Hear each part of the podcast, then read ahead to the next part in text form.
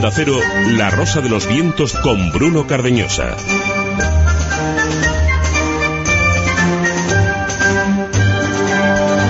Se ha dado un nuevo paso para la anulación del individuo, de eso se trata. Este precioso salto se ha dado gracias a un grupo de investigadores suizos que con la participación de varias universidades europeas y de Estados Unidos ha desarrollado un modelo matemático que predice comportamientos humanos. Este modelo no usa datos eh, ni nada por el estilo, sino que examinando el contexto es capaz de saber cómo actuará una persona, aunque este planteamiento, que para empezar se ha probado con compras, incluso es eh, capaz de predecir la actuación subjetiva. Lecturas hay muchas, eh, tiene aplicaciones fantásticas, servirá para dirigirnos un poquito más, y eso es lo que quieren algunos, y es que además permitirá también saber qué es lo que va a hacer el consumidor. Pero lo importante es que este estudio demuestra que en realidad la subjetividad se dirige, es decir, que no somos libres y hasta nuestros pensamientos son parte de lo cuadriculado en el mundo. No existe ni subjetividad ni objetividad. Es toda una falacia, una forma de definir con lo que se está o no de acuerdo.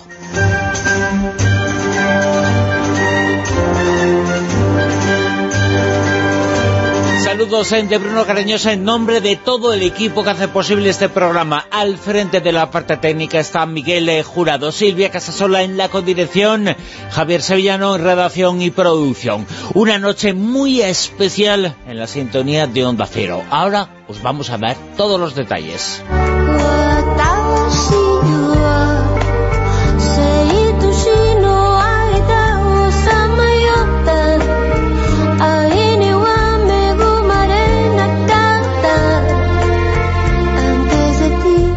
Esta noche. En la Rosa de los Vientos eh, que estaremos en desde ahora y hasta las 4 tenemos eh, tertulia zona cero y una etiqueta para poder eh, participar junto a nosotros. Almodilla Rosavientos Almodilla Rosavientos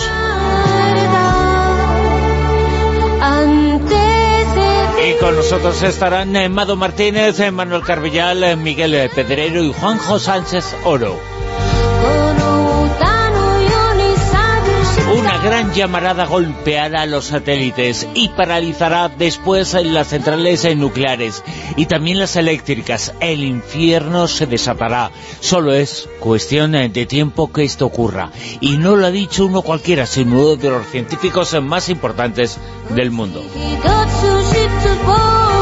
será uno de los temas que tratemos esta noche en las que os presentaremos además el descubrimiento de cientos de miles de galaxias y se ha logrado ver, gracias a ello, que hay algo a 11.000 millones de años en luz de la Tierra. Y para hablar eh, sobre este asunto contamos eh, con Sonia Fernández Vidal, una de las eh, mejores y más respetadas científicas de nuestro país y que en unos minutos va a estar también con nosotros.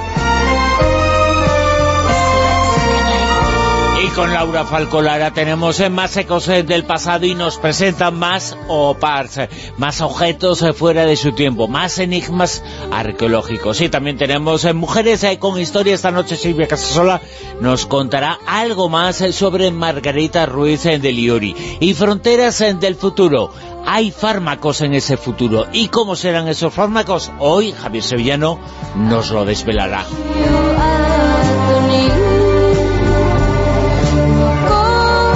Apunte más que importante, hoy es noche de Oscar, los premios más importantes del año en el mundo del cine, la cita más espectacular de estos 365 días. Onda Cero sigue de cerca toda la información. A partir de las 2 de la madrugada tenéis emisión en paralelo. Nosotros estamos aquí en La Rosa de los Vientos y en las páginas de internet, en eh, la web, a través de la M, de las aplicaciones. José Luis Alasa os cuenta al detalle en una edición especial de No Son Horas de todo lo que ocurra ahí. Y también a las 4 de la mañana en toda la cadena de emisoras de Onda Cero. Y en nuestro programa la información es sobre cine, sobre el mundo del cine, como siempre con José Manuel Escribano, que está muy atento a lo que esta noche ocurrirá en Los Ángeles y que está también eh, con nosotros eh, para anticiparnos eh, qué es lo que puede pasar. José Manuel, muy buenas, ¿qué tal? Hola Bruno, buenas noches. Bueno, la alfombra roja ya está desenroscada y por ella por ella han pasado Christian Bale y sobre todo ha pasado alguien que fantástico. Y que le da brillo a la forma roja y del color que sea. Rachel Weisz.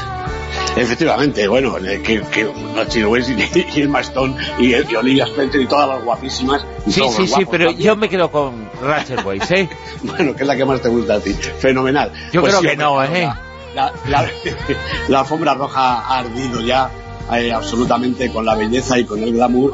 Ahora, dentro de nada, llega ya el momento de la verdad. Empieza el espectáculo. Una gala de los Oscars que no va a tener presentador. Otra de estas curiosidades de la gala de este año, pero que va a tener múltiples presentadores de todos los premios, ¿no? Y entonces, bueno, pues vamos a ver ese glamour ya mm, con los nervios y sobre todo con el resultado de los premios. ¿Cuáles van a ser verdaderamente los que se lleven la estatuilla de oro a su casa? La cosa está francamente competida, Bruno. Desde luego que sí, hay muchas eh, películas entre las grandes favoritas. eh, la más eh, favorita por nominaciones, precisamente se titula La Favorita, pero ahí está Roma, Green Book, indiscutiblemente entre El Vicio del Poder, entre todas esas van a estar los grandes ganadores y por supuesto Roma, que hasta ahora Sí, sí. se lo llevó todo. Desde luego, hombre, yo te digo que Alfonso Cuarón y Yorgos Lantimos se van a ir contentos a su casa esta noche. Bueno, a su casa o a donde vayan, ¿verdad? Seguramente los dos. Yo creo que la favorita es eh, Roma, como te comentaba ayer. Estoy casi convencido de que algún Oscar se lleva. A lo mejor incluso el de, el gran Oscar, el de la mejor película de la noche, la mejor película de la convocatoria, la mejor película del año. Netflix puede mucho. La verdad es que si fuera eh, al contrario y fuera la favorita, otra de las, de, de las eh, grandes candidatas, también con 10 nominaciones, a mí no me extrañaría nada. ¿eh? Creo que la favorita es de esas películas que a la academia, a los americanos, les gusta, les gusta bastante y pudiera haber ahí, bueno, pues alguna posibilidad. Dentro de muy poquitas horas eh, comenzamos a salir eh, de dudas. eh, llegan los Oscar. José Manuel Esquivano, muchas gracias. De nada, vamos a ver el espectáculo espectáculo en los Oscars, espectáculo en Los Ángeles, y espectáculo en la radio Onda Cero, emisión fantástica en paralelo, y ahí estamos eh, nosotros y José Luis Salas con no son horas. La 1 y 43 minutos, hora de comenzar.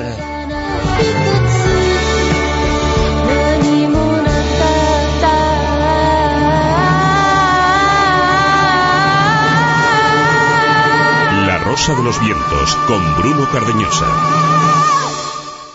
La zona cero.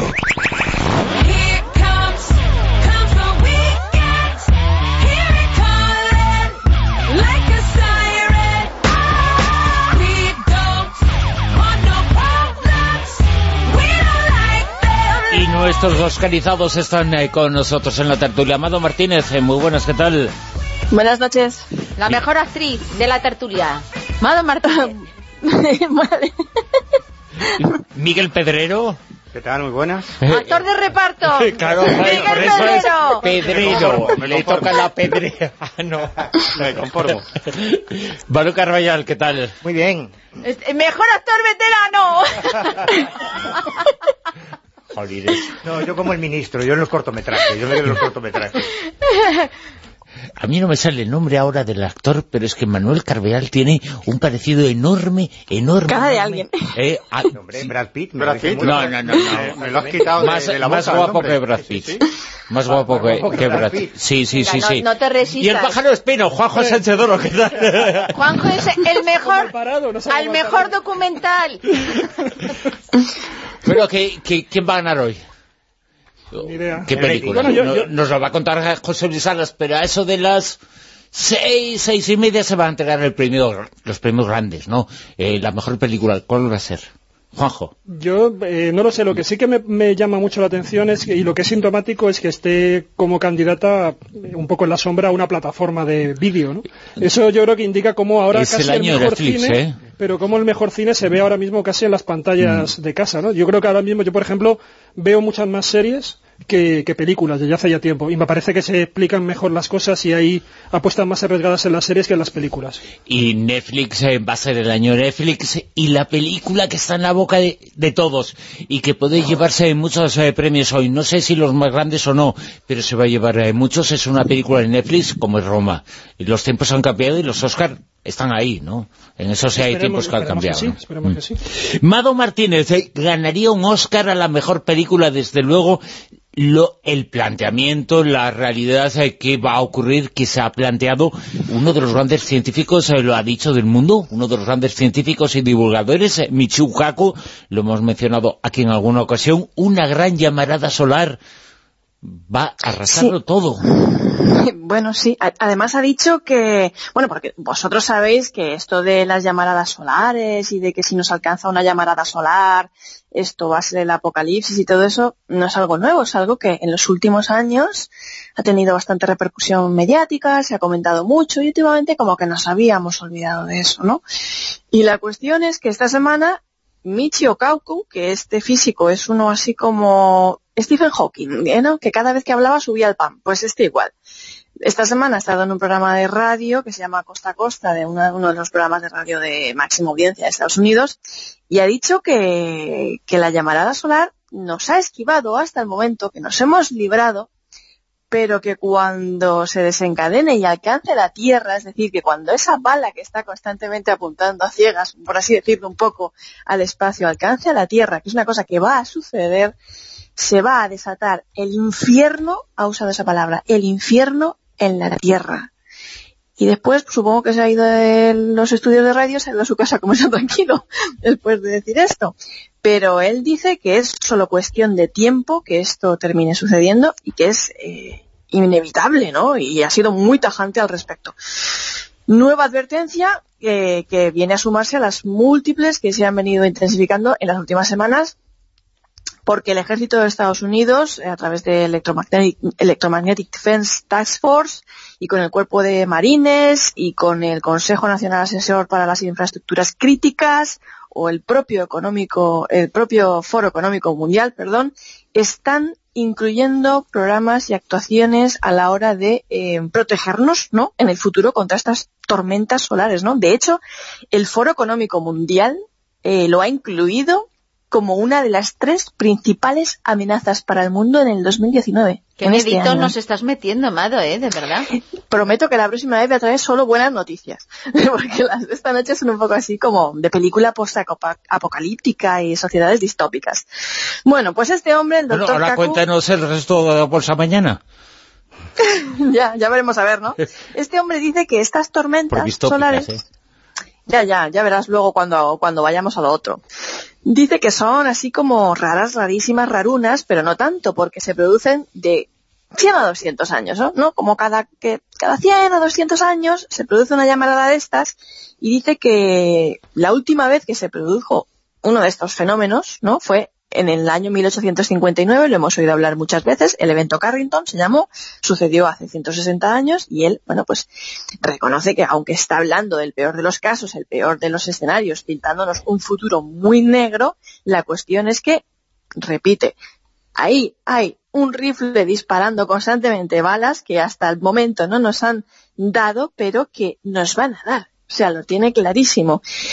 ¿Qué tenemos en España? Porque hemos hecho, hemos dicho un poco qué es lo que está haciendo el Foro Económico Mundial, o qué es lo que está haciendo el Ejército de Estados Unidos, que sobre todo en Estados Unidos, ¿no? Se están haciendo muchas cosas. Bueno, pues en España, más allá de una Asociación Española de Protección Civil para el Clima Espacial, no se está haciendo mucho, ¿no? Pero esta asociación es la que, bueno, pues ha hecho un decálogo de autoprotección para la ciudadanía ante los fenómenos extremos de la meteorología espa- espacial, que además fue adoptado oficialmente en el 2012 por la Protección Civil de Extremadura y es tomado como ejemplo de buena práctica por el propio Consejo de los Diputados, ¿no?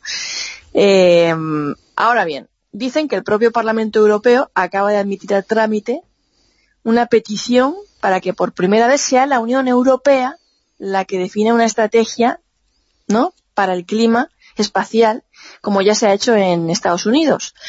¿Se hará, no se hará? Pues no sé, al igual, yo supongo que, se acabará haciendo, ¿no? Y mm, esta asociación lo que le preocupa es la total pasividad que desde el gobierno de España se ha tenido hasta ahora ante, ante, bueno, pues ante esta posibilidad que según este físico es impepinable, ¿no? Y además este lo pone como muy, muy negro.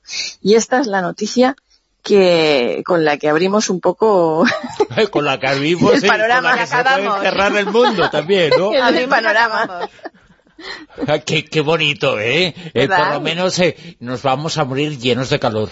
Yo siempre lo he dicho, que si viene el fin del mundo nos cogemos todos de la mano y nos abrazamos. Sí, sí. A mí siempre me, me fascinó esta historia de la relación del Sol con la Tierra, porque el Sol está un poquito más de 8 minutos luz de la Tierra. O sea, nosotros cuando miramos al Sol no estamos viendo el Sol, sino que estamos viendo el Sol hace 8 minutos. Supuesto de que se produjese una catástrofe astronómica en el Sol, que se generase esa llamarada, o que el Sol se apagase, durante 8 minutos estaríamos todos condenados pero no lo sabríamos. Tendríamos ese, ese tiempo de esos menos ocho minutos, que serían los últimos ocho minutos de la civilización, de la raza humana, y no seríamos conscientes, porque seguiríamos viendo el audio hace ocho minutos. Yo, yo creo que de lo que no somos conscientes es de lo, de lo absolutamente poca cosa que somos y de que en cualquier momento el planeta Tierra puede desaparecer de un plumazo. Lo de las llamaradas solares es solo uno de los eventos astronómicos que en nada, en segundos, puede dar al traste con la Tierra, con parte de nuestra galaxia o con la galaxia entera. Es decir, en el universo ocurren fenómenos astronómicos de una potencia brutal, fenómenos astronómicos masivos, que acaban con sistemas solares, con galaxias, constantemente. Por lo tanto, yo creo que, que este tipo de noticias yo creo que nos deben servir fundamentalmente para, para darnos cuenta de, de lo frágiles que somos y de lo poca cosa que somos, no solamente como seres humanos, sino todo el planeta Tierra, todo el sistema solar, incluso nuestra Y galaxia. el calor que va a hacer, nos- también nos damos Y- y cuenta. que hay- Y eso que ya estamos, eh, o sea, que está empezando a ocurrir. Estamos a finales de febrero con temperaturas eh, por encima de los 20 grados. O sea, esa llamarada solar eh, tiene que estar acercándose. Que hay que aprovechar al máximo, El ¿no? problema, el problema que tenemos es que no hay, de momento parece que no tenemos capacidad para predecirlo. Sí que se sabe que el Sol tiene como unos ciclos de actividad eh, máxima cada 11 años y luego a partir de ese momento desciende. Entonces el último ciclo de actividad máxima fue en el 2013.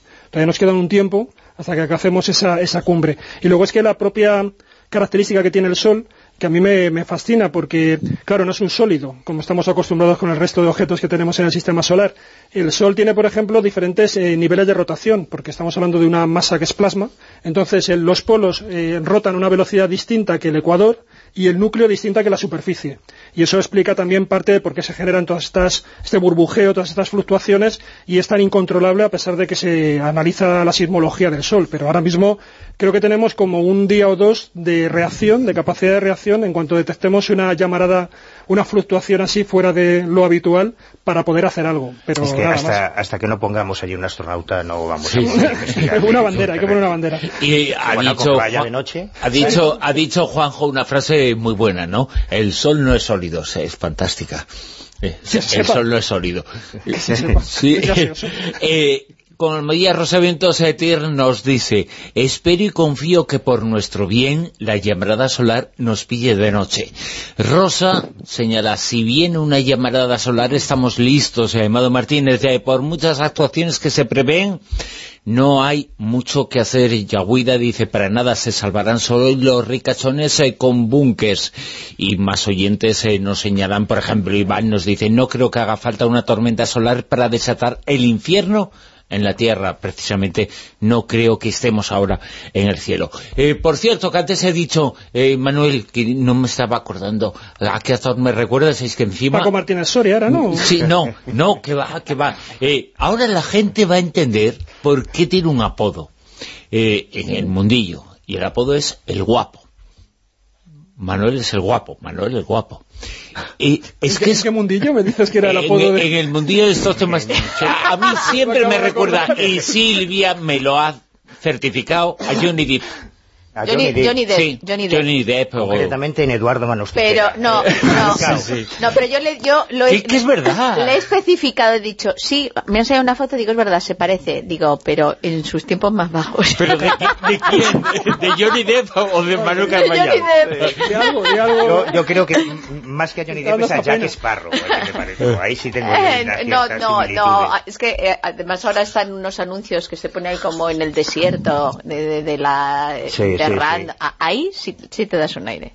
Y ya con la moto vamos ni Sí, es mi vocación, la de enterrador de toda la vida. Yo toda la vida he querido ser enterrador del desierto. Mira, que eh, estamos en lo cierto, Manuel.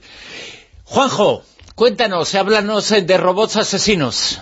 Eh, bueno, eh, puede ser. Todo noticias maravillosas. Positivos estamos, ¿eh? La, la noticia empezaba bien, pero luego, claro, tiene un giro eh, dramático. Y es que, eh, bueno, hay una encuesta que se hizo en el 2017 donde, en Estados Unidos donde se comentaba que el, casi la mitad de los estadounidenses ya pensaban que en unos 50 años sería bastante habitual tener sexo, sexo con robots. Entonces, eh, de hecho ya hay un, bueno, hay determinadas eh, empresas que consideran que están ya desarrollando robots en este sentido, pero ¿de dónde viene ahora un poco el, el giro que comentábamos? Pues que ya empieza a haber determinados profesionales de la seguridad cibernética que piensan que este tipo de dispositivos pueden empezar a hackearse y convertirse en, en armas asesinas y ya no solamente de, de placer. Eh, se dice que bueno que ya hay, por ejemplo, bueno hay algunas empresas que, que, que están potenciando, como os digo, este tipo de robot. Hay una de ellas que se llama Real Doll que ya está fabricando robots sexuales a unos 5.000 dólares. Eh, estos, además ellos dicen, por ejemplo, uno de los CEOs de esta empresa comentaba, eh, Matt McMullan, decía que, que el uso de... ¿Has dicho feos? CEOs, CEOs. Ah, perdón. CEOs. Uno de los feos Uno de los ejecutivos, los robots ejecutivos de toda la vida, los ejecutivos de toda la vida. Vale, vale. Y bueno, pues él eh, comenta que este tipo, claro, él es, evidentemente habla por, por parte ¿no? de la empresa, y él dice que este tipo de uso de robots son muy buenos porque ayudan a, a que las- los seres humanos involucrados en este tipo de prácticas pues mejoren su interacción con los demás. Él ha testado el tema, ¿no? Eh, Se supone que sí. Dice que, que es una manera de que, bueno, de, de entrenarse. Comenta, por ejemplo, literalmente, os digo aquí algunos extractos de, de la entrevista que le han hecho. Dice, te hará durar más tiempo en la cama, probar diferentes posiciones y ser más aventurero. Entonces él considera que es una forma de adiestramiento y, y, bueno, pues mm, eh, naturalmente incentiva la compra de este tipo de robots. Y luego, por otro lado, dice que, claro, para no quedarse solamente en el aspecto físico de la relación sexual, eh, lo que está comentando es que están tratando de desarrollar la inteligencia artificial de estos aparatos para también incluir una interacción más real y además también aspectos emocionales. Pues va a haber discusiones, ¿eh? seguro. bueno, claro, eh, entonces, claro, esto ya estarían prototipos que en principio costarían más de estos 5.000 dólares. Y bueno, a partir de aquí, de este desarrollo que como decimos ya está en marcha y que bueno, lo hemos tocado aquí en diferentes ocasiones, han surgido ya algunas voces de alarmas. Y esta semana el que ha hablado es Nick Patterson de la Universidad de Deakin en Australia, que ha dicho que ha estado planteando cuáles podrían ser los escenarios de riesgo en el caso de que este tipo de robots se hackearan. Y bueno, pues él dice que evidentemente en esa situación el que está con un robot está en una situación de vulnerabilidad, obvia, eh, que además estos robots pueden tener hasta 90 kilos de peso y pueden ser muy fuertes y en el momento en el que alguien los pueda hackear, pues naturalmente ya lo ponen, eh, eh, totalmente estarían dominados, estarían subordinados a la voluntad de este hacker y en ese momento se podrían convertir en, asesinos, ¿no? Dice que tendrían un control total sobre las conexiones, sobre los brazos, sobre las piernas y además también otra serie de herramientas que podrían echar mano de estos robots. Entonces, alerta sobre el asunto y bueno, yo, eh, no sé, es una, una noticia que ha sido replicando estos comentarios, amenazando un poco sobre estos dispositivos. Yo, claro, yo en estas situaciones también pienso que pueden hackear un teléfono y lo pueden convertir en un arma mortal. La cuestión es que tú no le puedes pedir a un teléfono que haga lo que no da de sí, o sea, no lo puedes convertir en un explosivo por mucho que lo hackees. Y aquí entiendo que si tú eh, al robot le pones una serie de limitaciones, por ejemplo, que no tenga acceso a wifi ni cosas por el estilo, pues es difícilmente hackeable para que se le dé una instrucción a distancia, ¿no? O sea que yo no sé, también hay veces aquí que están creando un poco determinados... Amenazas que no son tan reales. Claro, que yo imagino que, en fin, hay unos protocolos de seguridad. De todas formas, sí que he encontrado algunos precedentes de hackeos en dispositivos sexuales. Aquí hace unas semanas estuvisteis hablando de estos vibradores que se conectaban online, Sí, ¿no? Sí, Pues sí. ya se ha hackeado en algunos casos este tipo de vibradores El online. José se llamaba José. Pues este tipo de, de dispositivos sí que hay casos que se ha conseguido vibrar eh, a distancia, no por la voluntad del otro, que de otro, de tu pareja eh, online, ¿no? Sino de un intermediario que se coloca ahí en medio y claro, tampoco puede hacer gran cosa no con te el vibrador. arriba, Luego- Juanjo, luego- luego nos cuentas. noticias. Venga, en Onda Cero.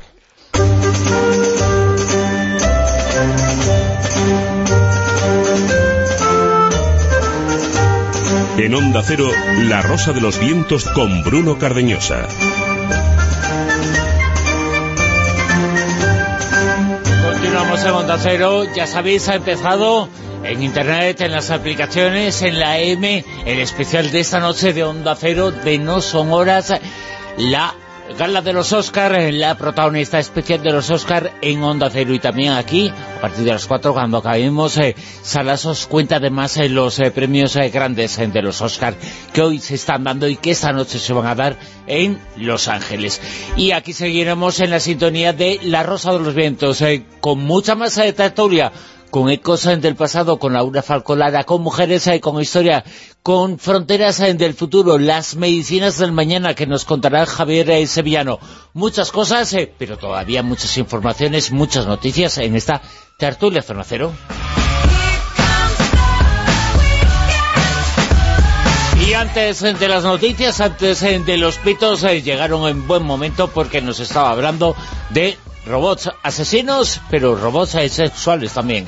Sí, bueno, comentábamos eso, la vulnerabilidad que ahora mismo puede existir en este tipo de, de robot, como en cualquier otro dispositivo tecnológico, y que a pesar de que yo, bajo mi punto de vista, creo que se está alarmando demasiado con este tipo de cosas, sí que había algunos precedentes, pero lo que señalábamos, ¿no? Que, que solamente puedes decirle al aparato, al dispositivo, que haga lo que puede hacer, no, lo, no pedirles imposibles, ¿no? Y os comentaba que sí que había algunos casos que había encontrado de hackeo de dispositivos electrónicos eh, sexuales, como por ejemplo en el año pasado, el 18 de octubre, un italiano experto en seguridad, que es Giovanni Mellini, lo que había hecho era hackear un vibrador de estos teledildónico. ¿no? Eh, había utilizado el dispositivo Bluetooth, que se utiliza para, para conectarlo, para meterse dentro del vibrador y entonces modificarlo. Pero claro, no puede hacer, al vibrador no le puede pedir que haga más de lo que puede hacer, ¿no? Pero sí que había visto ese tipo de... Era de- rebelde, decían, haz esto y el vibrador hacía lo le da la gana. ¿no? pararlo lo mucho o ponerlo a máxima potencia no lo puede No, hacer pero mucho es que más. eso incluso muchas veces lo hacen para testar si el aparato puede ser hackeado, si el aparato está en buenas condiciones, o sea que Claro, también se y, utiliza por eso. sí, bueno, y luego había, habido también otra empresa de ciberseguridad que era eh, Trend Micro, que también demostraron cómo se podía hackear un, vibra- un vibrador que estaba conectado a la web. O sea que, es decir, cualquier cosa de estas que, que comentamos habitualmente con un dispositivo electrónico. ¿no? Lo que sí que, bueno, os comentaba también un poco antes de, de entrar, que hay toda una polémica mm, dentro de lo que son los robots sexuales, que son aquellos que pueden imitar a niños, que pueden utilizarse, o sea, robots sexuales infantiles. Y aquí el tema está en que, claro, hasta qué punto eh, se debe prohibir la- el uso, el diseño y el uso y la venta de este tipo de robot o no. Porque en principio, claro, cuando hablamos de pedofilia, de lo que se está ahí eh, conculcando, digamos, son los derechos del niño, que es de quien se está abusando. Pero claro, aquí no se está abusando de un niño, se está utilizando un robot eh, que no es un humano y también incluso algunos hablan de eh, prohibir la pornografía infantil virtual. Y ya hay alguna, algo de legislación en Estados Unidos al respecto, pero no está muy claro. Por ejemplo, hay una, una ley que ya hizo en el año 1996 el Tribunal Supremo de los Estados Unidos, que lo que hacía era prohibir la pornografía infantil que no representara a un niño real. ¿no? Es decir, ese tipo de pornografía pero es lo que comentamos, que ahí hay una especie de limbo eh, extraño que no sabemos muy bien hacia dónde va a ir, si se debe prohibir, si no, porque algunos consideran que evidentemente se estaría prohibiendo el uso de estos eh, robots infantiles para actos sexuales por los perjuicios que luego podría ocasionar a la sociedad. Pero claro, algunos dirán que precisamente el tener esto puede ser un paliativo y que la persona que tenga ese tipo de parafilias y tal, ¿no? Pues eh, se Y le dedica se a ese niño y se conforme, que se con eso. conforme con el robot. Y también sería una especie casi de prevenir una especie de delito ¿no? que todavía no se ha producido. Entonces, no sé, Pues creo que creo que esa persona se tendría que poner en O- tratamiento, no conformarse con un robot. O sea, es O- que o me parece contrario. que hacer ese tipo de robots es normalizar algo que no se puede normalizar, Mm. porque lo que hagan dos adultos son dos adultos, pero lo que se haga con un niño no puede entrar en ninguna cabeza. O sea, es abusar siempre, es aprovecharte de una mente inocente. Bueno, pero esto es un robot. Es que, Da claro, es que igual, aquí no hay- es normalizar un comportamiento que no se debe normalizar.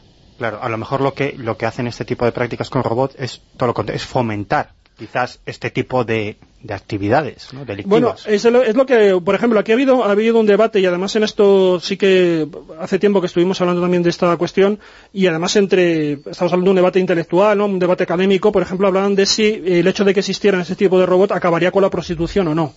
Y algunos pensaban, con la prostitución de mujeres, ¿no? de hombres y tal, algunos pensaban que sí, que, que esta gente pues, se conformaría con esto, y otros pensaban que no, que era todo lo contrario, que era de concebir la sexualidad como un objeto, nunca Más, más mejor dicho, frialdad todavía. Claro, cosificar aún más y además, como vemos aquí, que encima ya hay programas a medida de tus gustos, cuando tú te quieras relacionar con una persona de carne y hueso, vas a pensar que efectivamente la puedes programar a su, a su manera, ¿no? Porque aquí la idea es que estas inteligencias artificiales que quieren incorporar a los robots, eh, en principio habrá una especie de modo aleatorio, pero luego tú puedas elegir la personalidad que te convenga.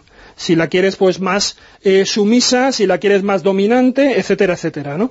Entonces, claro, mm, ahí estaba la polémica. Y bueno, pues imagino que claro, como esto también luego depende de cada cual, pues habrá algunos que les venga muy bien, que se conformen con estos, y otros que no, que sea un potenciador para luego pasar a lo Sí, real. cada- cada Mm, es que yo creo que en ese tipo de casos, por menos si tú te, cif- te- te ciñes a las estadísticas criminológicas, no, no, no solucionan nada, no palian nada. El, el, el abuso de menores, el, eh, de hecho, cuando se habla de el término prostitución infantil o pornografía infantil, yo no, no, no estoy de acuerdo con ese término, porque la pornografía es algo que realiza un adulto de forma consentida y partimos de la base de que en el caso de un menor no, no está capacitado para elegir si quiere eh, participar de, de algo pornográfico. O sea que lo correcto sería hablar siempre de abusos sexuales a menores, que son grabados, que son comercializados, pero no el término de pornografía infantil yo creo que no, no es correcto. Sí, pero aquí, bueno, aquí se refieren a películas virtuales, es decir, Sí, pero es lo mismo, mira, eso ya pasa con el manga, el anime, todo Claro, este tipo de cómics en los que se juega mucho con eso, o todos esos programas de realidad virtual o de realidad ampliada. Pasa que ahora, se- ahora son interactivos porque tú puedes condicionar lo que haya ocurra. Claro. No es un manga, como tú dices, o una película que simplemente tienes que someterte al guion que han, crea- han hecho los creadores. Aquí tú puedes interactuar con eso.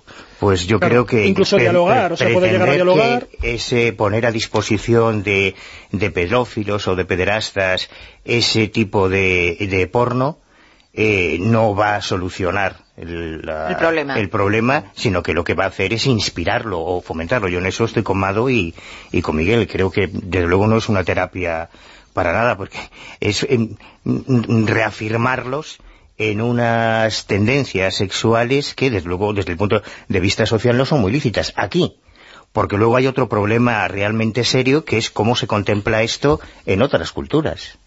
No sé si os acordáis el escándalo que hubo en su día cuando iban a condecorar a, a Arthur Clarke, al autor de 2001, una odisea espacial, y saltó, trascendió la noticia de que, bueno, pues él vivía en Asia, pues porque gustaban los menores y, y allí lo veían como algo muy lícito y muy normal el tener que un tío de 60 años pues pudiese acostarse con chavalitos de 15. pues, En, ahí- Tailandia ha sido una de las cosas Claro. muy habituales. Claro, entonces eh, también es un problema del contexto donde, Sí, sí. donde lo ubiques.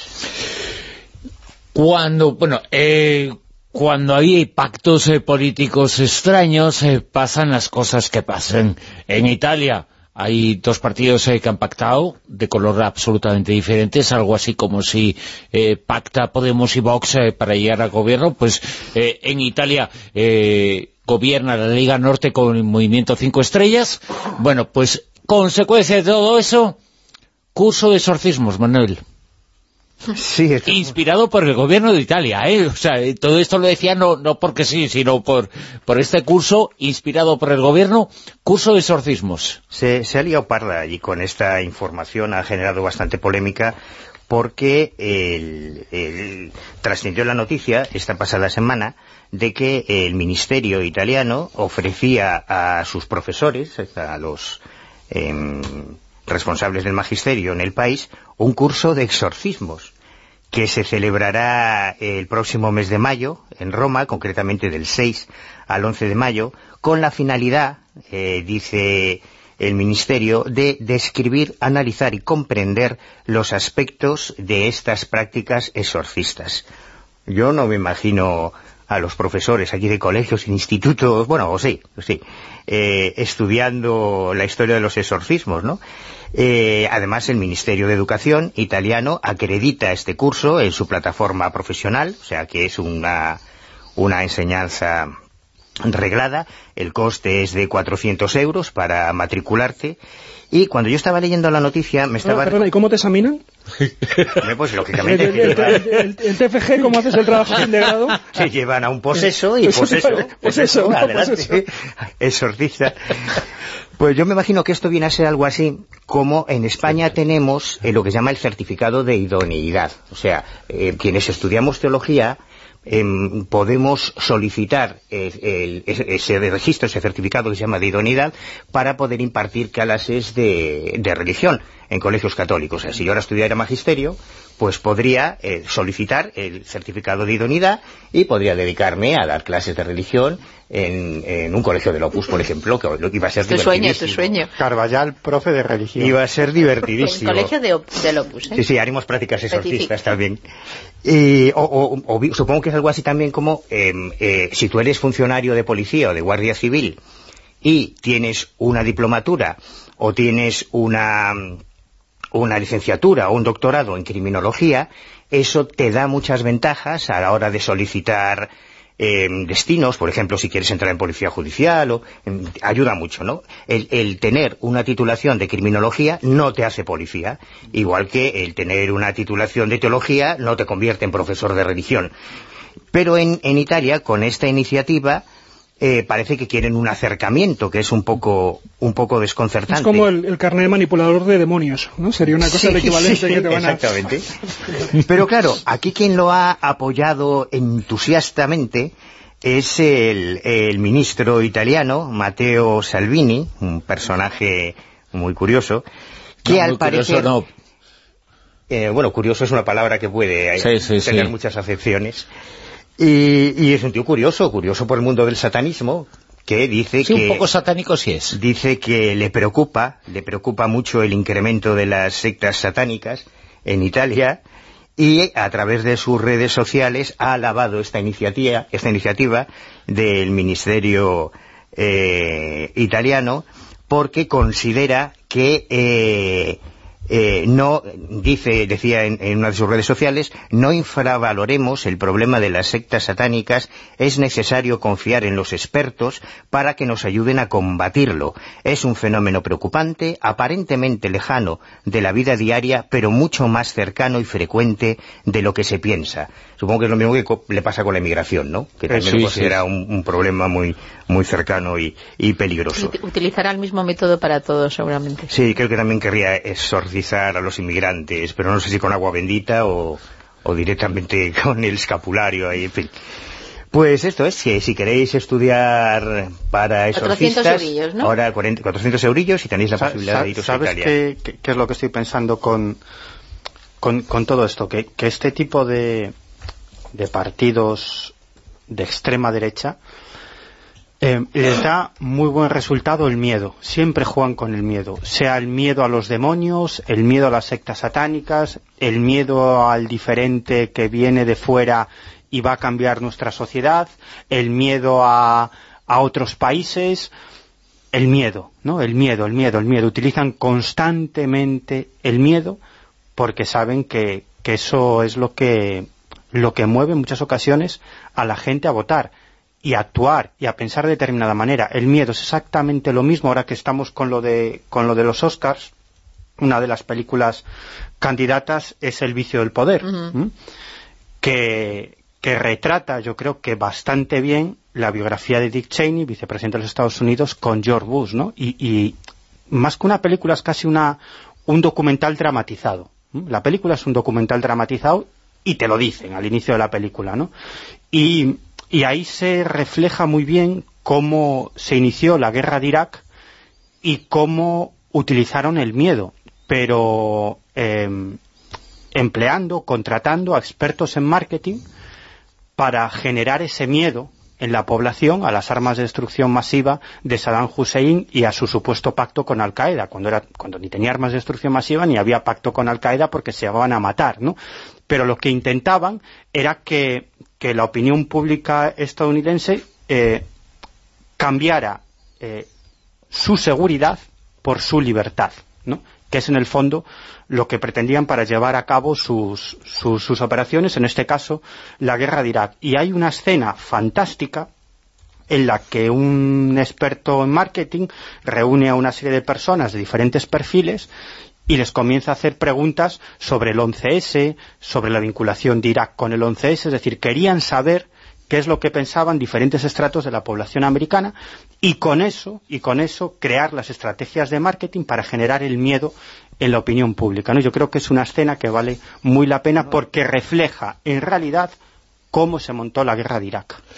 Cientos de miles de galaxias, nada más y nada menos. eh, Cientos de miles de galaxias han descubierto.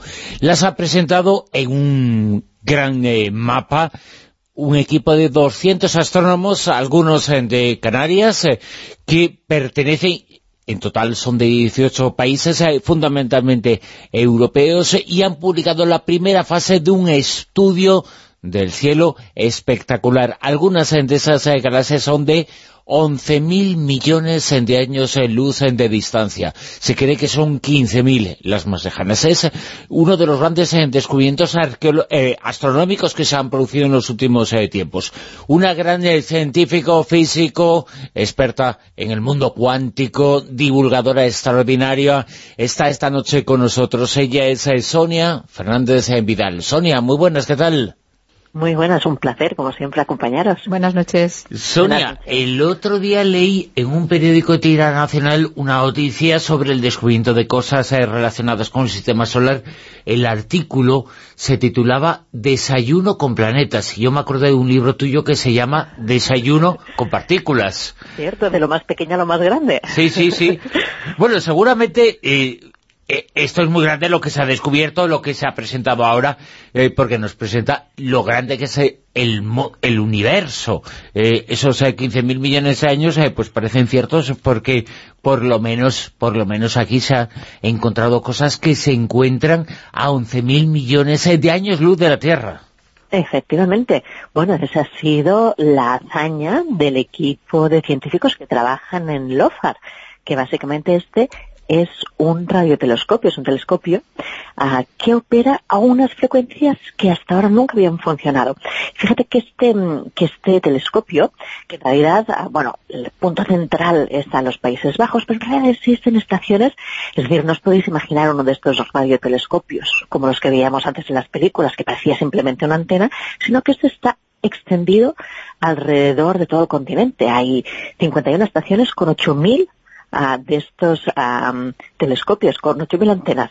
Están en Francia, Alemania, Irlanda, Polonia, Suiza, y, Reino Unido y precisamente lo que han hecho ha sido pues descubrir, como bien decías, galaxias que no habían sido detectadas antes.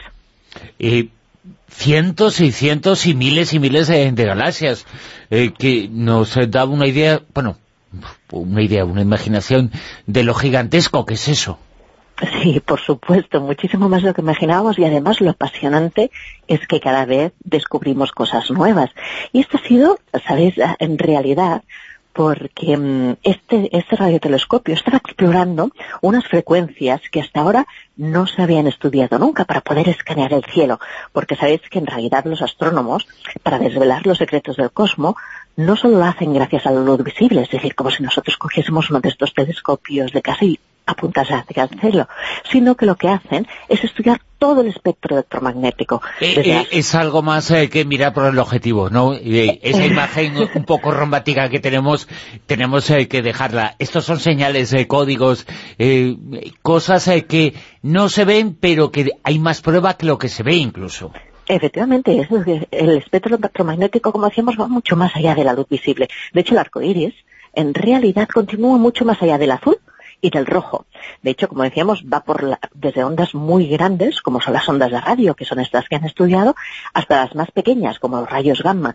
De hecho, si los astrónomos simplemente se limitasen a estudiar la luz visible, sería como, imagínate, escuchar música en una sola escala. Nos estaríamos perdiendo tantas tonalidades y tanta magia y belleza como la que han descubierto precisamente este equipo de investigación. El objetivo de este telescopio, además, es bastante ambicioso, porque, según se está comentando, lo que pretenden es incluso intentar averiguar el misterio que esconden los agujeros negros.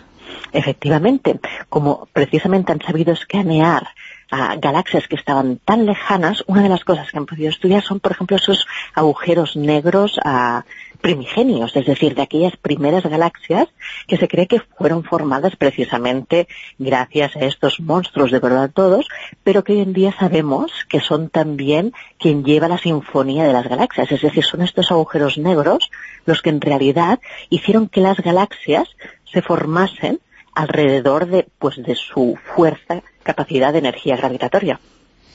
Sonia, eh, la información eh, sobre el descubrimiento de esta cosa eh, tan enorme que nos eh, transmite lo que nos eh, comentabas, eh, lo importante que es en la ciencia y en todo, en la humanidad, en la unión de fuerzas. Aquí son antenas repartidas en muchos países y muchas personalidades en diferentes países, en diferentes nacionalidades, luchando por una cosa que es descubrir. Pero este proyecto, además, ha permitido detectar 15 millones de fuentes de radio y la información dice 48 peroáctedos eh, de datos, que no sé lo que es, pero eh, lo traducen diciendo equivale a una pila de DVDs con la altura de casi 40 Torres Eiffel. Tampoco lo entiendo, pero es mucho, ¿no?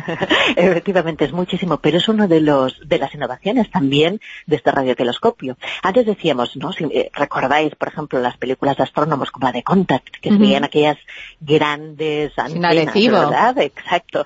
Ah, pues en realidad esas, esas antenas captaban señales mecánicas, es decir, las ondas de radio las traducían tal cual. Sin embargo, estos nuevos radiotelescopios lo que hacen es captar señales digitales, es decir, ya no son estos radiotelescopios tan grandes, sino que en realidad serían como un telescopio IT de, de alta tecnología. Por eso reciben tantos, son capaces de procesar tan- y recibir tantísimos datos, pues como todas estas torres Eiffel ah, que comentabas ahora mismo, Bruno. Y esto les ha permitido descubrir, según comentan, centenares de miles de galaxias. Que no- Efectivamente. nosotros que estamos siempre alerta a esa posible existencia en algún punto del universo, existencia de, de vida en otro planeta, con estos descubrimientos tan grandes, tan enormes, ¿se supone Bueno. que también se amplía esa posibilidad? Claro, se van dando pasos. De hecho, vida en otro planeta es seguro ah, que existir, existe. La cuestión es cuándo las cubriremos. Lo que curioso siempre ha sido mm, si conseguiremos encontrar vida inteligente, que ojalá sea así, ¿no? Yo pienso que, que sería apasionante encontrar vida inteligente en otro país, no so- ay, perdón, en otro planeta, ah, no solo en el nuestro. Pero fíjate además... ah, Y en otro país también, porque este escasea bastante. ¿eh? Sí, sí, estábamos ahí, no lo ha puesto en bandeja, Sonia. También estaría bien, bien encontrarla de vez en cuando. Pero fijaos, incluso con la pregunta que me hacíais de encontrar vida en otros planetas, sí es prometedor, que fijaos que aparte que el 90% de las galaxias que se, que se han detectado no habían sido ni siquiera detectadas, fijaos que lo que ha hecho este, este telescopio es simplemente escanear una cuarta parte del, del sistema ah, del cielo del hemisferio norte. Y solo se han procesado como un 10% de sus datos. Es decir, es realmente una ventana abierta para poder descubrir cosas extraordinarias. Vamos, que el equipo de astrónomos que están investigando en este proyecto se lo deben estar pasando ahora mismo en grande, porque además seguramente escucharemos muchísimo más sobre ellos. Tan grande como que han presentado el descubrimiento, insistimos, el dato es estremecedor, enorme, cientos de miles de nuevas galaxias. Pensemos en la Vía Láctea, pues cientos de miles iguales, y la Vía Láctea es de las eh, pequeñitas. Oye, Sonia, esta información eh, también eh, nos, eh, es una excusa perfecta para preguntarte en qué estás ahora. Bueno, pues ahora mismo... ¿Nuevo trabajo, estoy- nuevos libros o no? Nuevo libro. De hecho, en estas navidades eh, tengo previsto que salga la tercera y última parte de la Puerta de los Tres Cerrojos, la trilogía que convertimos de ese primer libro que nos adentra en el apasionante mundo de la física cuántica. eh, en el mundo de la física cuántica y del corazón humano, que se pueden eh, unir ambas cosas, eh, que es eh, lo importante que tú has eh, presentado en tus trabajos, eh, que, que la ciencia, esta ciencia no es tan complicada, la hemos hecho complicada a las personas un poquito. Efectivamente, y de hecho todos podemos disfrutar de ella, no solo los científicos, sino todos y cada uno de los miembros de nuestra sociedad. Y saldrá en Navidades, este año a final de año, ¿no? Efectivamente, si todo va bien, sí, en Navidades ya la podremos tener en casa. Pues estaremos ahí pendientes de La- todo lo que bien. nos divulgas. La tercera Perfecto. parte de esta trilogía, La puerta de los tres eh, cerrojos, de una de las divulgadoras científicas más importantes del país, Sonia Fernández eh, Vidal, que esta noche ha estado con nosotros en La Rosa de los Vientos en la tertulia. Sonia, muchas gracias. Un fuerte abrazo a todos.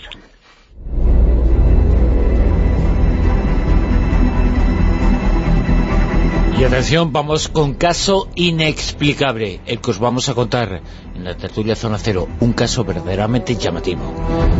Es el caso de un astronauta que después de viajar al espacio manifestó una serie de cambios en sus propiedades inmunes.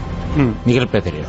Sí, es, es alguien muy, muy conocido, ya está retirado de, de la NASA, él se llama Scott Kelly y es conocido porque permaneció casi un año, concretamente 340 días en la Estación Espacial Internacional.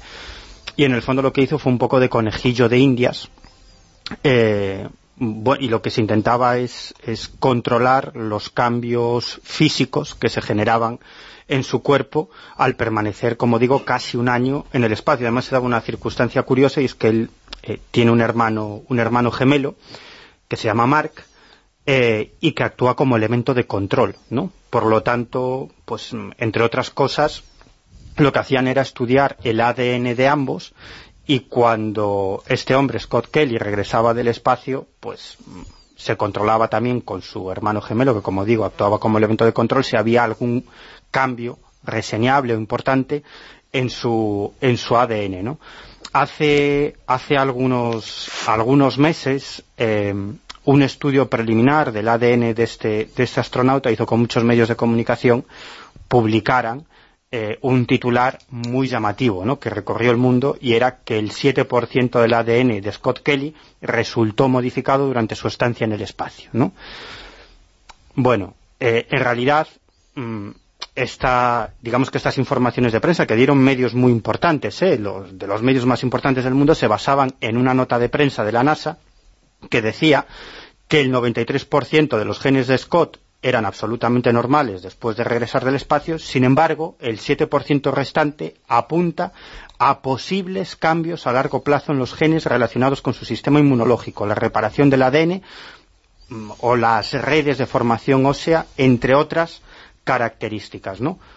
Bueno, en realidad no era tan así, incluso luego la NASA tuvo que hacer una nota de rectificación, porque en realidad los médicos de la NASA se referían no a cambios en su ADN, sino a cambios en la expresión de los genes, es decir, en cómo el organismo de Scott Kelly interpreta esos, esos genes. Eso lo hacemos todos nosotros, ¿no? Siempre nuestro físico interpreta nuestros genes dependiendo del entorno, ¿no? No es que se produzca un cambio genético, ¿no? Sino la interpretación que hacen esos genes teniendo en cuenta eh, el entorno en el que se desa- en el que se desarrollan, ¿no? Es como el caso de Manuel. En algunas circunstancias, según el entorno, según el contexto, es Johnny Depp, y según el contexto es Eduardo Manos Tijeras.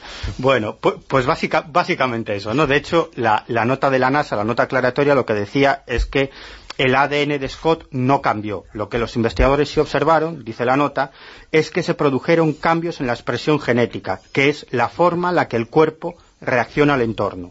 Dice que esto seguramente está dentro de lo normal porque humanos sometidos a situaciones como de estrés, como escalar montañas o bucear, también se puede producir estos cambios en su ADN y teniendo en la expresión del ADN y teniendo en cuenta que este hombre estuvo un año en el espacio, es lógico. Pero lo interesante, lo, lo interesante es que este era un estudio preliminar y recientemente se daba a conocer el estudio completo del ADN, ¿no?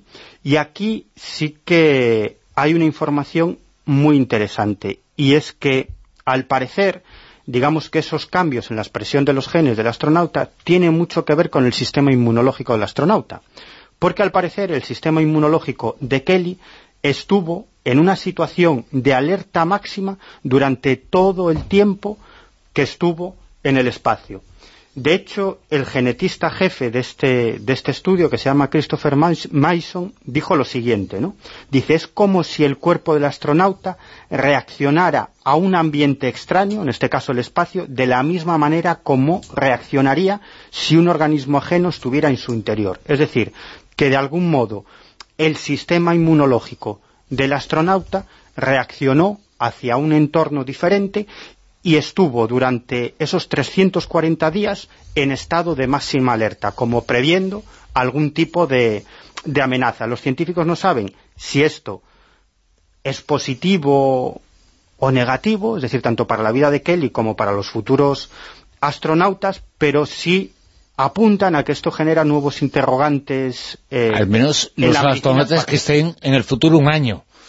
Claro, Porque, ojo, estamos hablando de un caso muy especial, ¿eh? Claro, y sobre todo porque, porque como dices, estuvo un año y, los estudios sobre los cambios físicos de Kelly durante su estancia en el espacio van a ayudar mucho a preparar la misión que la NASA eh, tiene pensado en un futuro para, para Marte, es decir, para llevar a los seres humanos a Marte, ¿no? Es decir, es que es raro que durante prácticamente, ¿eh? dices que todos los días Sí. en los que estuvo estaba en alerta. sí, el, el- O sea, eso es un estrés un, constante. un estrés constante. El sistema inmunológico estaba completamente alerta, como si, como si, como decía el, el genetista que dirigió esta investigación, es como si un organismo ajeno estuviera interaccionando Es en el estaría- cuerpo del Imagino que los rayos cósmicos le estaría, la radiación cósmica le estaría afectando constantemente. Y- y luego, por otro unos lado, índices claro. mayores que, que en la Tierra y entonces el organismo se defiende frente a, frente a eso. Claro, pero el sistema inmune no es una cosa, no es un ser vivo,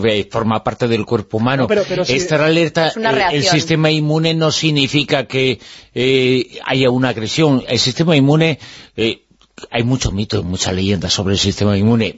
Digo, en el sentido de lo que creemos.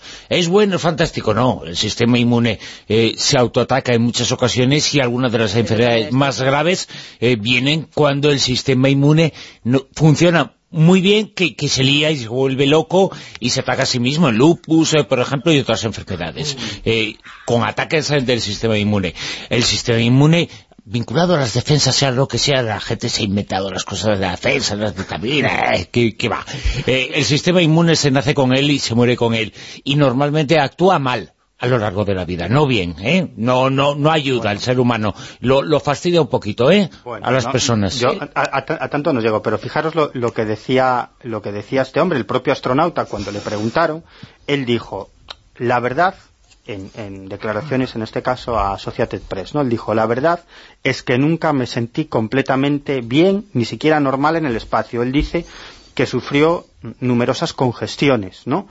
Dolores de cabeza frecuentes, muchas dificultades para concentrarse y sobre todo molestias digestivas. Es decir, que nunca estuvo en plenas en plenas en plenas condiciones. Él ya notaba que algo no, Claro, no pero iba ahí, bien en su ahí cuerpo. habría que ver si ya es su cuerpo reacciona si es algo subjetivo o realmente es algo ajeno que cualquier astronauta que vaya va a tener las mismas reacciones. es, es- es muy interesante porque ya hace también tiempo eh, comentamos aquí una noticia sobre determinadas empresas que estaban tratando de buscar qué genes serían más, expresándolos aquí, porque aquí es igual, es, es distinguir la genética de la epigenética, que era lo que tú comentabas.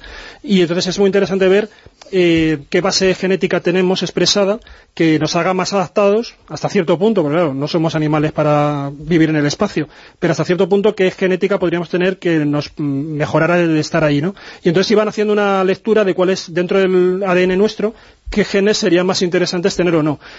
Con dos, con dos fines, o bien eh, hacer modificaciones genéticas para futuros astronautas, o bien hacer una selección de personas que ya tengan esa genética y que entonces sean los eh, seleccionados para, para ir a- al espacio, ¿no? Y entonces está muy bien este tipo de estudios porque, claro, van marcando mm, precisamente esas alteraciones y ver con el tiempo, pues, cómo reacciona nuestra genética a esas condiciones. Para los futuros astronautas está muy bien, pero al pobre que lo sufre está fatal. Los De, primeros to- siempre de todas caballas- formas, eh, no es un estudio que se puede aplicar a todos, salvo a Pedro Duque, para el futuro. Bueno, a- fíjate, aquellos que... Solo para los astronautas, quiero decir, que, que, salvo Juanjo, No, no, lo pero, va a pero ser, yo, ¿eh? no, pero Yo yo, estoy en la luna muchas no, veces, no, pero pero por otras fíjate, fíjate, no, pero es cierto que en su momento también estuvimos hablando que el, no tendría que ser el perfil del astronauta típico que, que es- conocemos ahora, sino que a lo mejor aparte de por la genética, por la ne- las necesidades que se necesiten en el planeta correspondiente, pues a lo mejor no es el piloto o el científico, o sea que según la demanda, el perfil se irá adaptando. Yo creo que O sea, un- que igual, que igual cogen y, traen a otra persona, yo que sé, que es un- no, no es ingeniero, pero ufólogo. es un, ufólogo inventor tiene que o estar lo que sea. presente en O sea, toda que- misión espacial por lógica, ¿no? Tiene que- que los perfiles pueden evidentemente. Nosotros nos cambiar. ofrecemos, Nos ofrecemos, si, si- fíjate, si se presenta un, un ovni, es decir, se presentan Claro, los, ¿quién va a estar extra- más los extraterrestres, que ¿quién un va a estar más cualificado que un ufólogo? Está claro. Y otro apunte, para aquellos que estén pensando en estudiar Los medicina. antropólogos también, ¿eh? que está ahí muy callada. Bueno, pues a, a que- aquellos que estén pensando en estudiar medicina, desde luego un campo con todo el futuro del mundo es el de la medicina espacial. Sí. Que se lo apunte. Por la cantidad de clientes, lo dices. Bueno, Unido, unido al derecho espacial.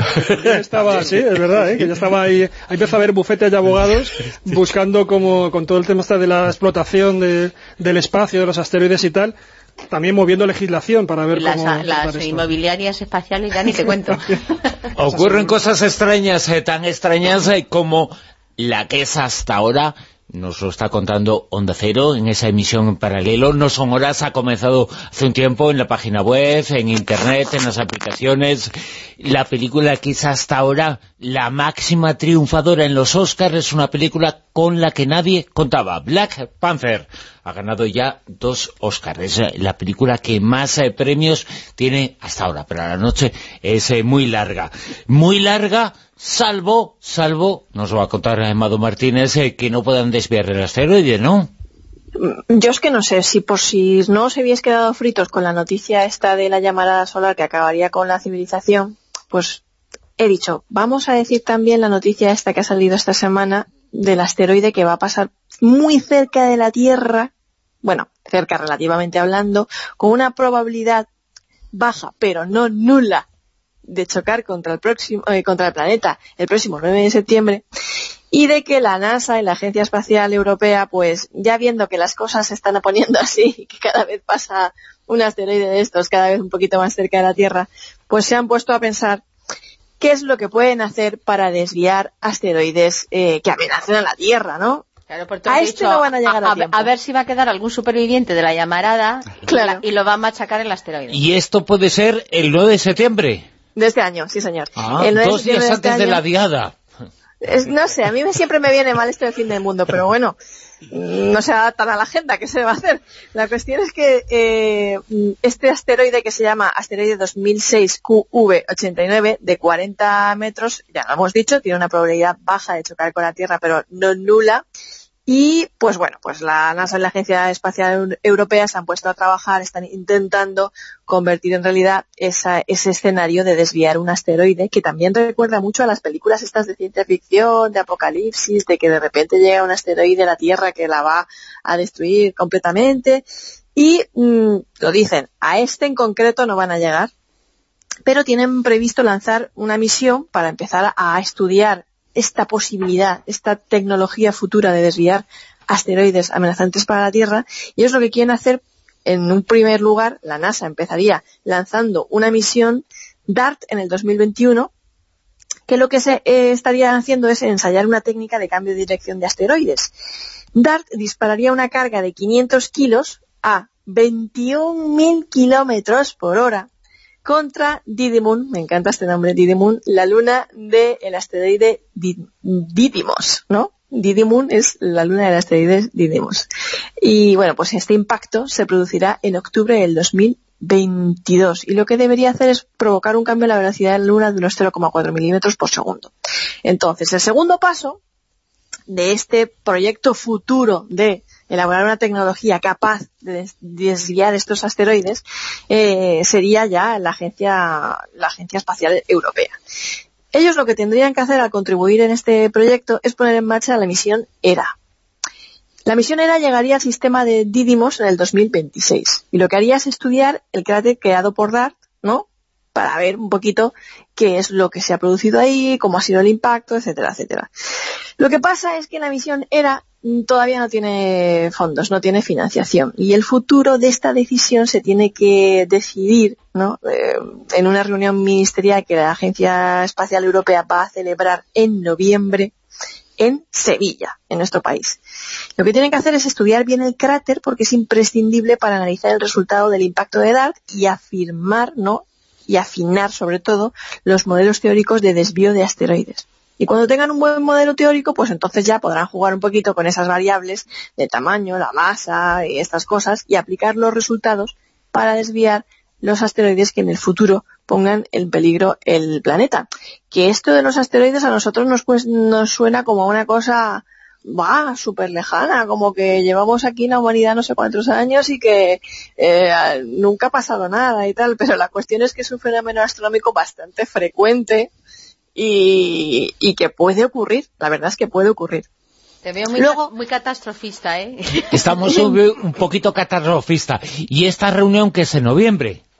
Es en noviembre, pero es que y no se puede de- reunir antes del 28 de abril para que se acabe el mundo por una cosa por lo menos eh, más importante que unas elecciones. No, deja que pase el verano, por lo menos. No falta por las elecciones. eh, hay otro problema añadido con el tema de los asteroides. Y es que antes de desviar asteroides, la estrategia de protección de la Tierra eh, también se tendría que centrar en detectarlos y en calcular el riesgo de cada uno de ellos. ¿Por qué? Pues porque se estima que solo se conocen el 30% de los que miden entre 100 metros y un kilómetro, que son como los muy chungos para la Tierra, ¿vale?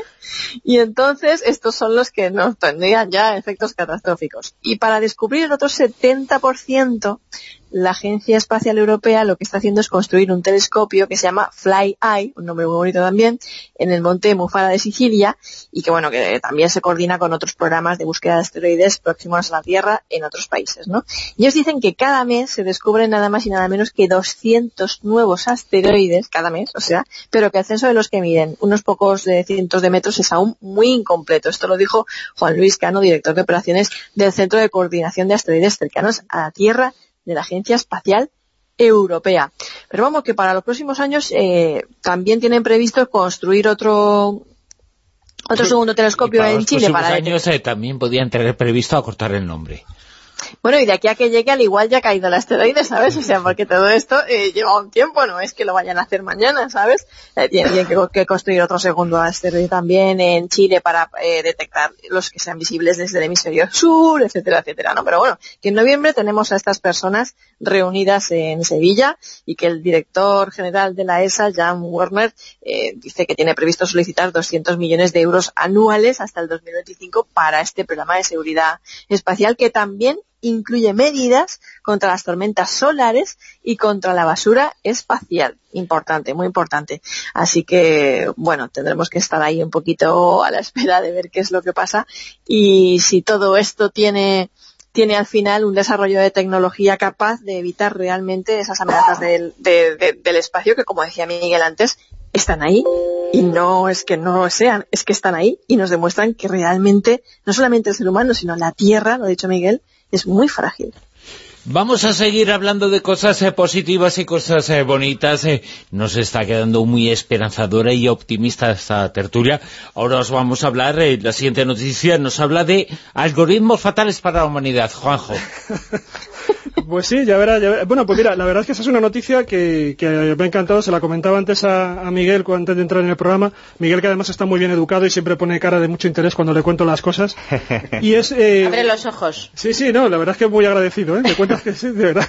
Sí, está nominado a uno de los Oscars Sí, por sí. interpretación. Pero De reparto, mejor hacer atiendo de verdad. Sí, bueno, bueno, yo te lo agradezco. Y, y entonces eh, es una empresa que es eh, OpenAI, es una empresa fundada, entre otros, por Elon Musk, ahí participan diferentes multimillonarios norteamericanos, y está concebida para trabajar en el desarrollo de inteligencia artificial, pero de una manera abierta, es decir, que todos los resultados de las investigaciones y los desarrollos que hagan los pongan, eh, los liberen al público, y bueno, cualquiera puede hacer uso de ellos. Entonces, también está pensada esta empresa para investigar en este terreno de la inteligencia artificial y ver también qué riesgos hay, qué amenazas puede haber. Bueno, pues resulta que uno de los grandes desarrollos que han hecho, esta empresa que se supone que hace inteligencia artificial abierta, ha decidido justamente todo lo contrario, y es no liberarlo, no darlo a conocer, darlo a conocer, mejor dicho, en una versión simplificada, pero no quieren dar a conocer todo el algoritmo eh, informático que han desarrollado porque consideran que puede ser sumamente peligroso si cae en malas manos.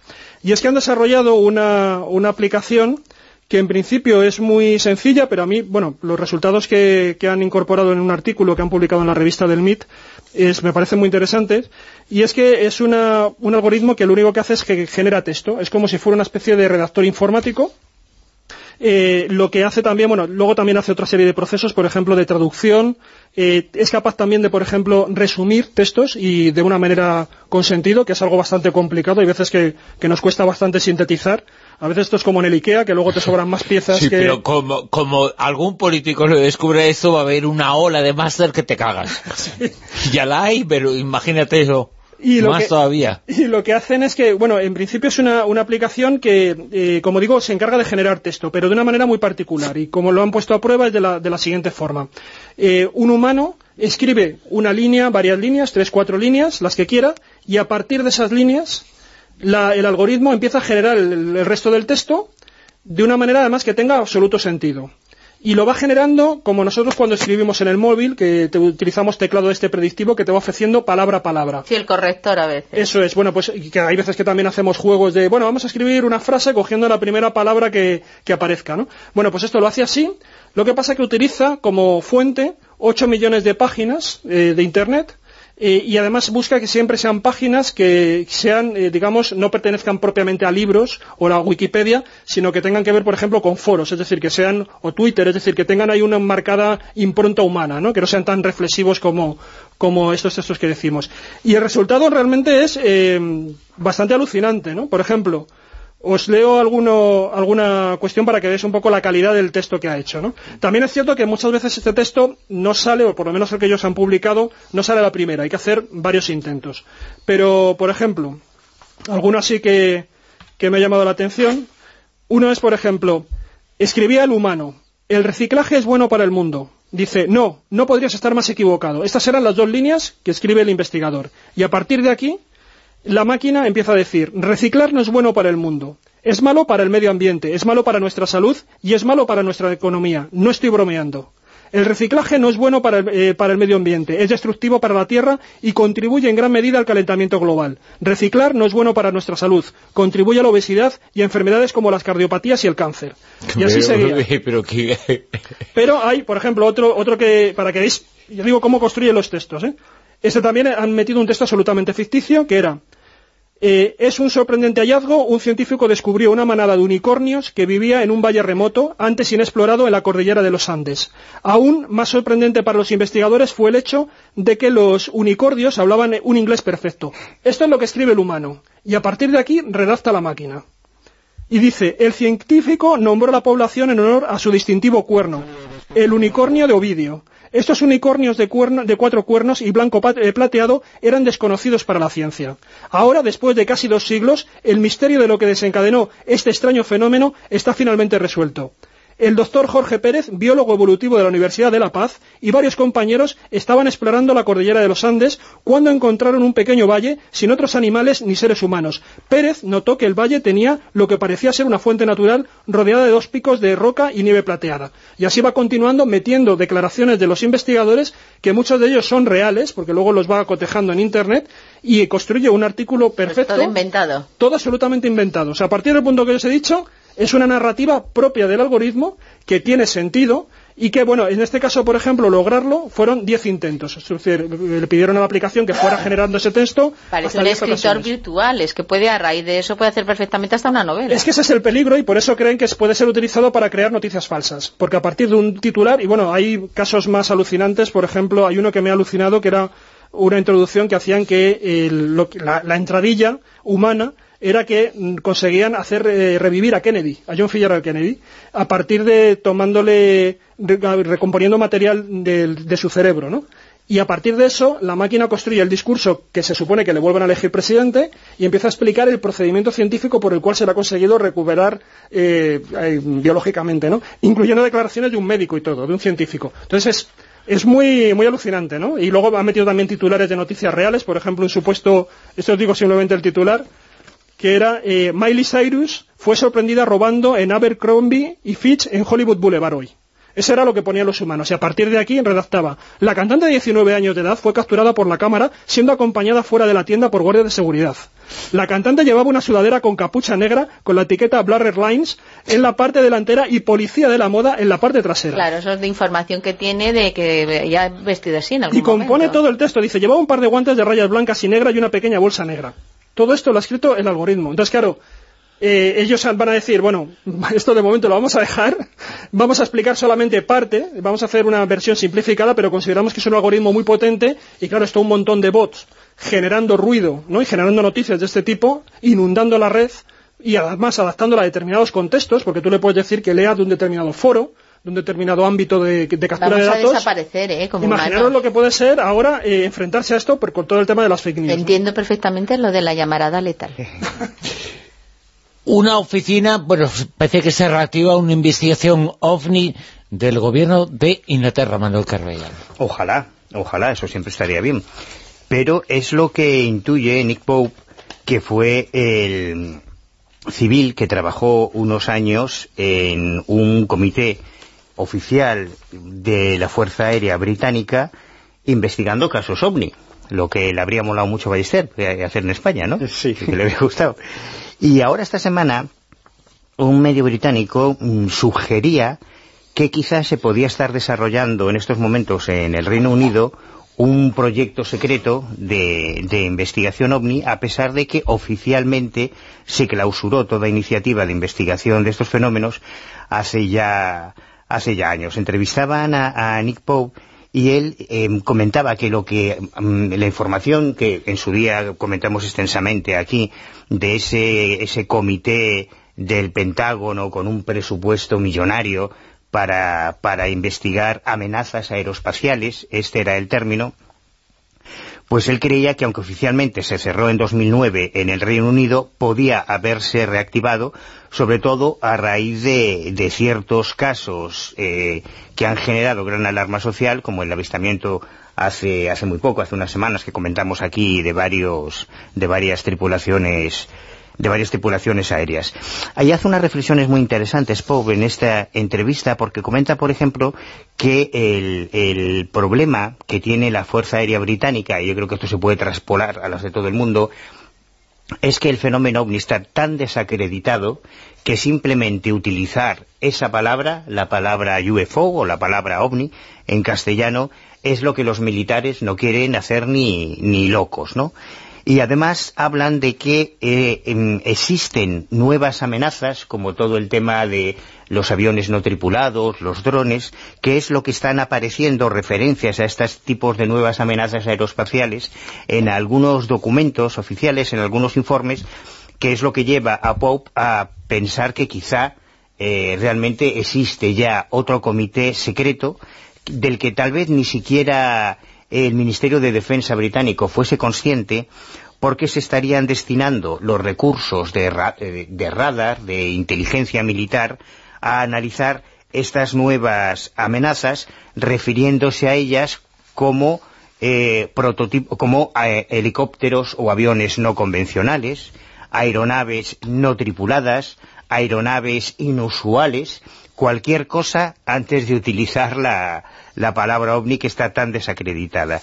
Y Pope sabe de lo que habla, porque estuvo varios años trabajando desde dentro y mm, teniendo entre sus manos algunos casos realmente espectaculares. Hace unas semanas Miguel nos traía la historia de aquella fotografía espectacular de la que no se ha vuelto a saber nada. ¿no? Sí, no está muy claro qué demonios es A- esa Además, fotografía. hay una anécdota, una anécdota muy curiosa porque eh, Nick Poe, que, que era un, un funcionario civil del Ministerio de Defensa, un burócrata, cuando entra, cuando lo nombran director de la oficina OVNI y entra en la oficina donde había tres o cuatro personas, ve una imagen enorme a modo de póster y era esta imagen de este OVNI tomado en Escocia, ¿no? Y pregunta, ¿qué es eso? Y le dicen, pues, una nave extraterrestre.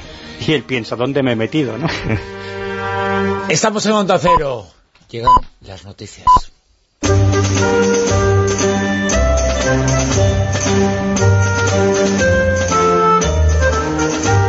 En Onda Cero, La Rosa de los Vientos con Bruno Cardeñosa.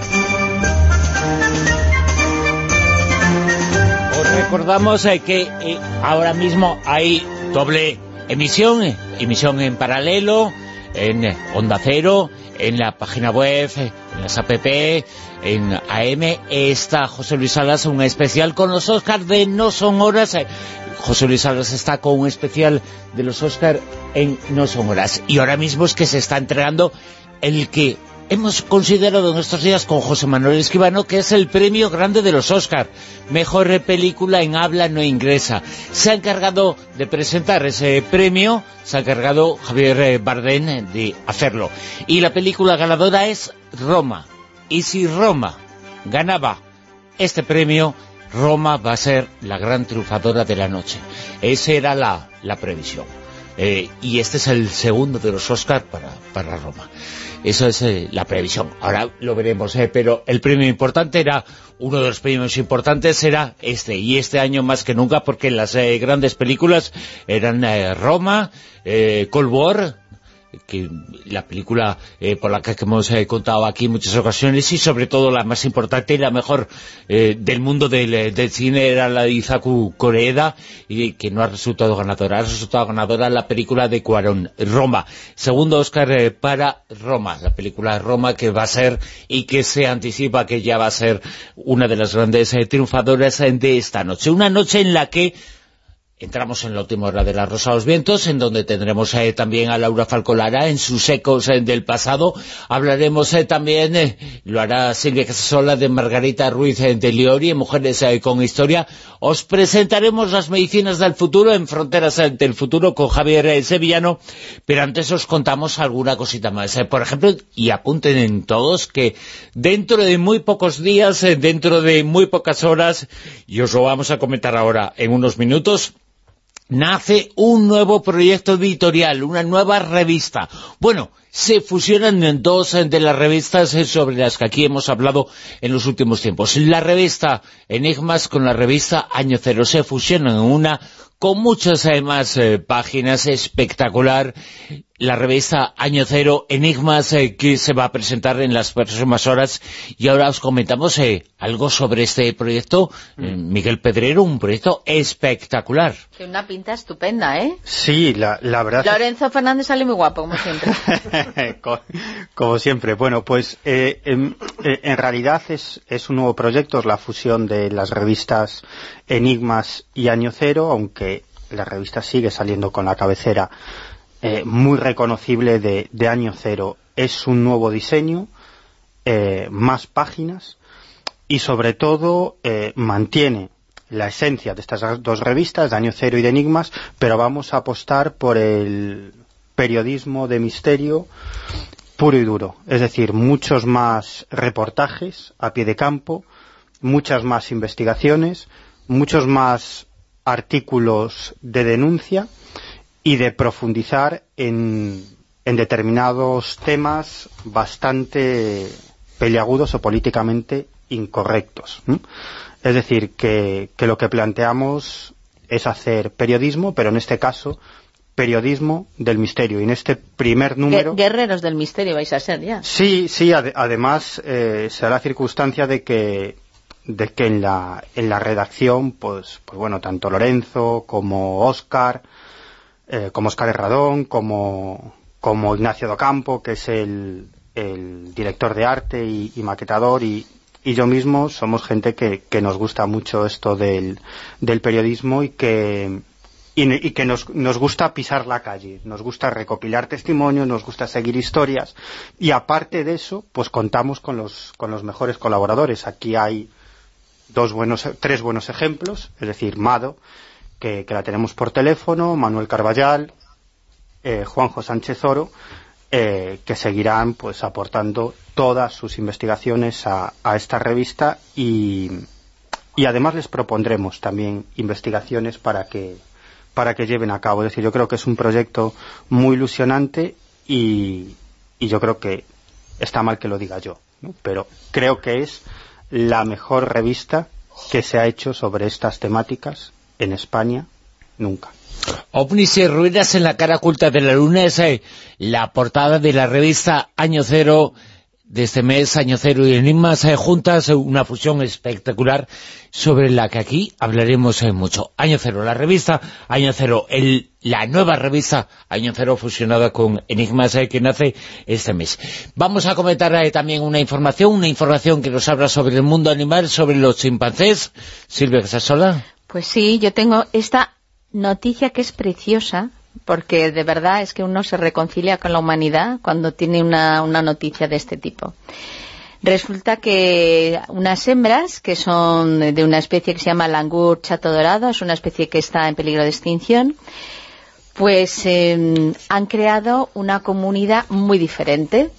¿Qué es lo que hacen? Pues resulta que en la zona donde viven, que es un- una zona de, China, que está entre el río Yangtze y el río Amarillo, en los bosques de las montañas Shennongjin, bueno, pues ahí hacen unas temperaturas en invierno bajísimas, bajo cero, eh, llegan a alcanzar 14 grados bajo cero o incluso más, y hay una, había una gran mortandad de las crías que nacían en primavera. ¿Cómo han conseguido que estas crías eh, no mueran con tanta facilidad? Pues lo que han creado es que eh, los grupos eh, de estas hembras que hacen como pequeños arenes con el macho alfa correspondiente, pues amamantan entre todas a todas las crías.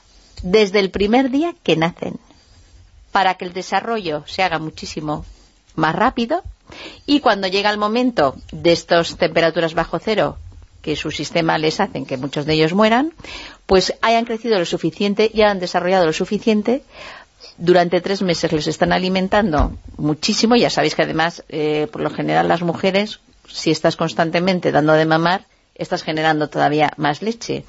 Pues eso supone que las crías consigan llegar al momento en que ya pueden tomar otro alimento y entonces sobreviven. Pero es que encima esto se llama crianza a lo materna. Pero lo hacen de tal manera que es entre el grupo del harén correspondiente. No lo hacen con crías de otros grupos de otros harenes. O sea, que lo que quieren es potenciar que sus propias crías de ese grupo sean las que salgan adelante. Y cuando algunas de las hembras se niegan a amamantar a, otros, a otras criaturas, a otros cachorritos, entonces lo que hacen es que las castigan y las penalizan. Y cuando su bebé quiere amamantar a otra hembra, las otras hembras no le dejan. Y entonces esto ha pasado. Quien ha publicado todo este estudio es el, prima- el primatólogo Su Fuxian, del Instituto de Zoología de la Academia China de Ciencias. Han estado estudiando 62, entre 62 y, 8 y 82 individuos en cuatro grupos sociales, están divididos. Y entonces, con esto que os comento, pasó de uno de los grupos de arenes, pues seis hembras se negaron, solamente querían amamantar a sus crías y se negaron a amamantar a otras crías. Pues no las dejaron que amamantaran con otras hembras y cuatro de las crías fallecieron.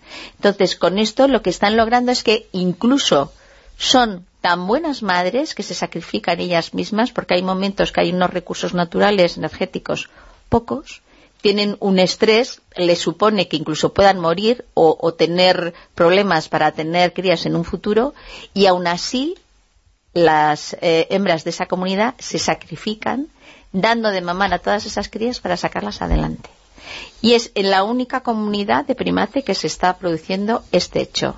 Es la primera vez que lo han visto. Y encima, este tipo de especie, el langur chato dorado, por lo visto es el único que tiene el cerebro más desarrollado dentro de los primates adultos. O sea que de alguna manera ellos han generado este tipo para que sobrevivan sus crías, porque la gran mortandad que estaban teniendo, o sea, evolutivamente han hecho este desarrollo. Yo creo que es algo, no sé, una noticia muy bonita. que además habla de los primates, y no tenemos que olvidar eh, cuando hay una noticia bonita de este estilo, del mundo de los primates, que los seres humanos lo somos también, debemos imitarlos un poquito más, eh, porque nos dan muchas lecciones. Sí, bueno, eh, la verdad es que nosotros nos ayudamos ahora mismo con la lactancia de otra manera, pero seguramente que en épocas ancestrales Las pues amas- las amas pasaría. de leche, ¿no? Se llamaban amas de Sí, leche, claro, sí. bueno, sí. pero eso es otra cosa. No, pero eso, claro, era incluso entre... Pero eso era también un poco la- las clases sociales, ¿no? Que Sí. las señoras no daban de mamar a y sus hijos Y una forma de disimular esta es la madre y, Y- y- y aguántese usted. y ¿no? traían a, no. a la del pueblo correspondiente, que además solía tener bastantes Sí, hijos, y traía una en leche estupenda. No, pero es una costumbre que todavía existe en las sociedades poligámicas. Nada más de cría Sí, se en las que estás en, en una familia mormona, por ejemplo. y Sí, pero eso es otra cosa, claro. Claro, sí, pero sí, sí. es un, no sé si harén es el término más correcto, pero bueno, yo creo que sí, se podría denominar en que No, hay un marido con varias sí. esposas que crían conjuntamente a todos los hijos, a todas las crías de ese, de ese macho alfa mormón. Hasta aquí la tertulia Zona Cero de esta noche, tertulia con Mado Martínez. eh, gracias, Mado. Buenas noches. Con Miguel Pedrero, gracias. Hasta la próxima. Juanjo Sánchez Oro, Muchas gracias. Manuel Carbellal. Me voy a cortar el pelo. Llevaros vuestros Óscar, ¿eh? Que os lo Eh, por ganado. cierto, hablando de los Oscar, eh, eh, decimos el resultado del partido de fútbol. Ahora mismo está Roma tiene dos Oscar, Black Panther lleva dos y Bohemian Rhapsody llevan dos. La favorita, la favorita que tenía 10, hasta ahora cero, la gran ganadora va a ser, seguro, ya veréis como sí, Roma, la película de Cuarón. Es que además eh, lleva todos los eh, discursos eh, Cuarón hechos y escritos y se lo han colado. Eh, bueno, seguimos, ¿no? En la Rosa de los Vientos. Sí, claro. En Onda Cero, La Rosa de los Vientos.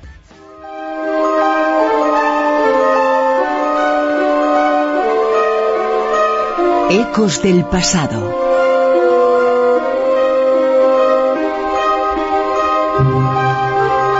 No es un mito, no es una leyenda, son preciosas las calaveras de cristal.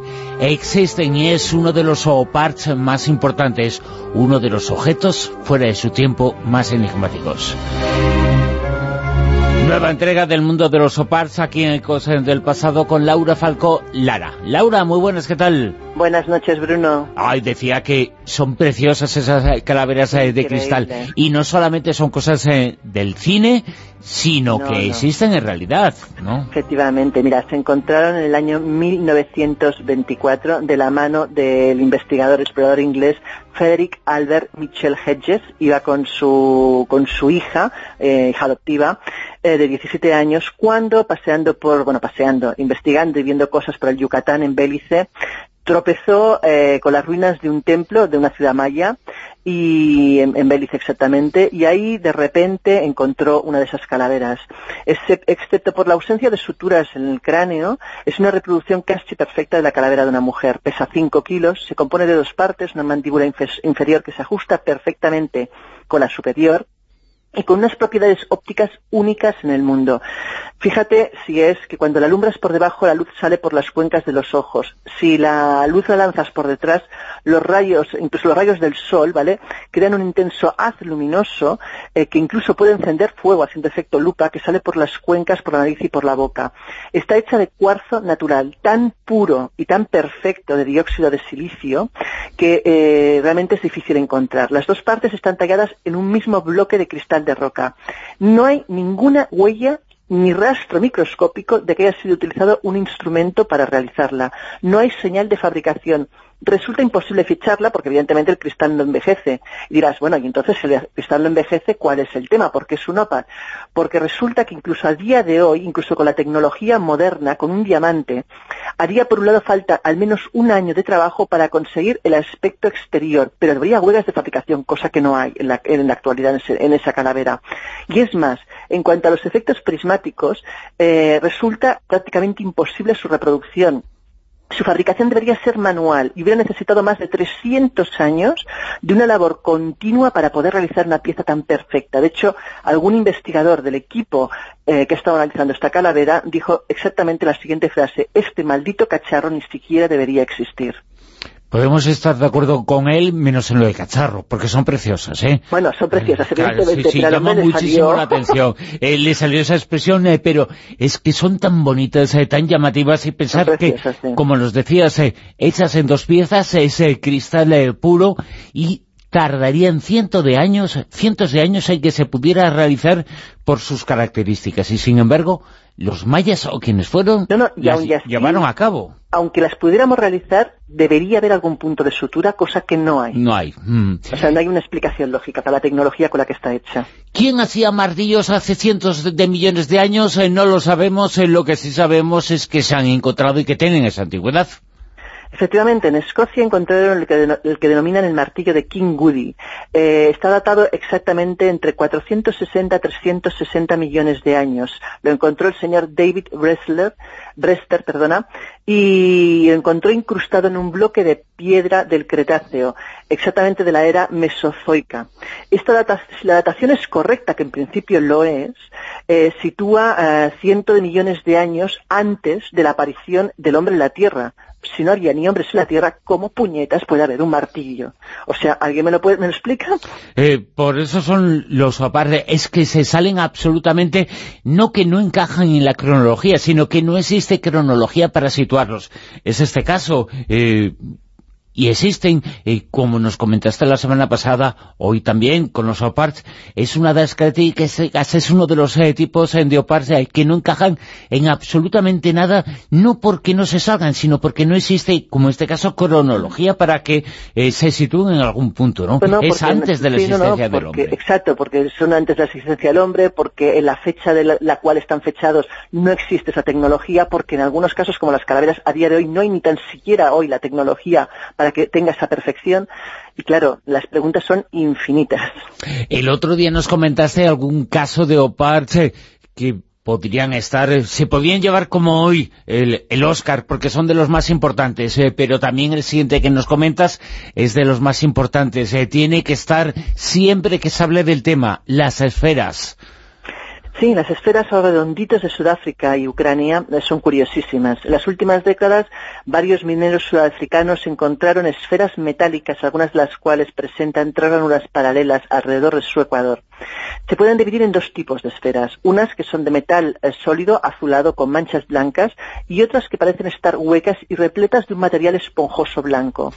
Según Rolf Marx, director del Museo eh, Drop de Sudáfrica, donde se guardan algunas de ellas, estos objetos parecen artificiales, pero el estrato de rocas donde fueron encontradas corresponde a una era en la que no existía forma de vida inteligente. Normalmente ocurre con lo mismo que con el objeto anterior, ¿no? Él decía que jamás había visto algo semejante. El científico nos dice que eh, los depósitos en los cuales se produjo el hallazgo, el hallazgo se formaron por sedimentación hace unos 2.800 millones de años. Vamos, casi nada. Resultando de ellos un mineral bastante blando en comparación con el de las esferas, ya que su dureza es tal que no puede ser ni tan siquiera rayada con el acero.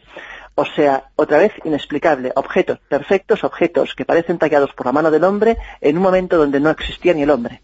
El siguiente caso también es eh, fascinante, es eh, más reciente, quizá no es tan conocido, pero está extraordinariamente investigado. Hoy lo contamos aquí y va a estar eh, en el Olimpo de los grandes oparts, eh, de los grandes objetos fuera de su tiempo.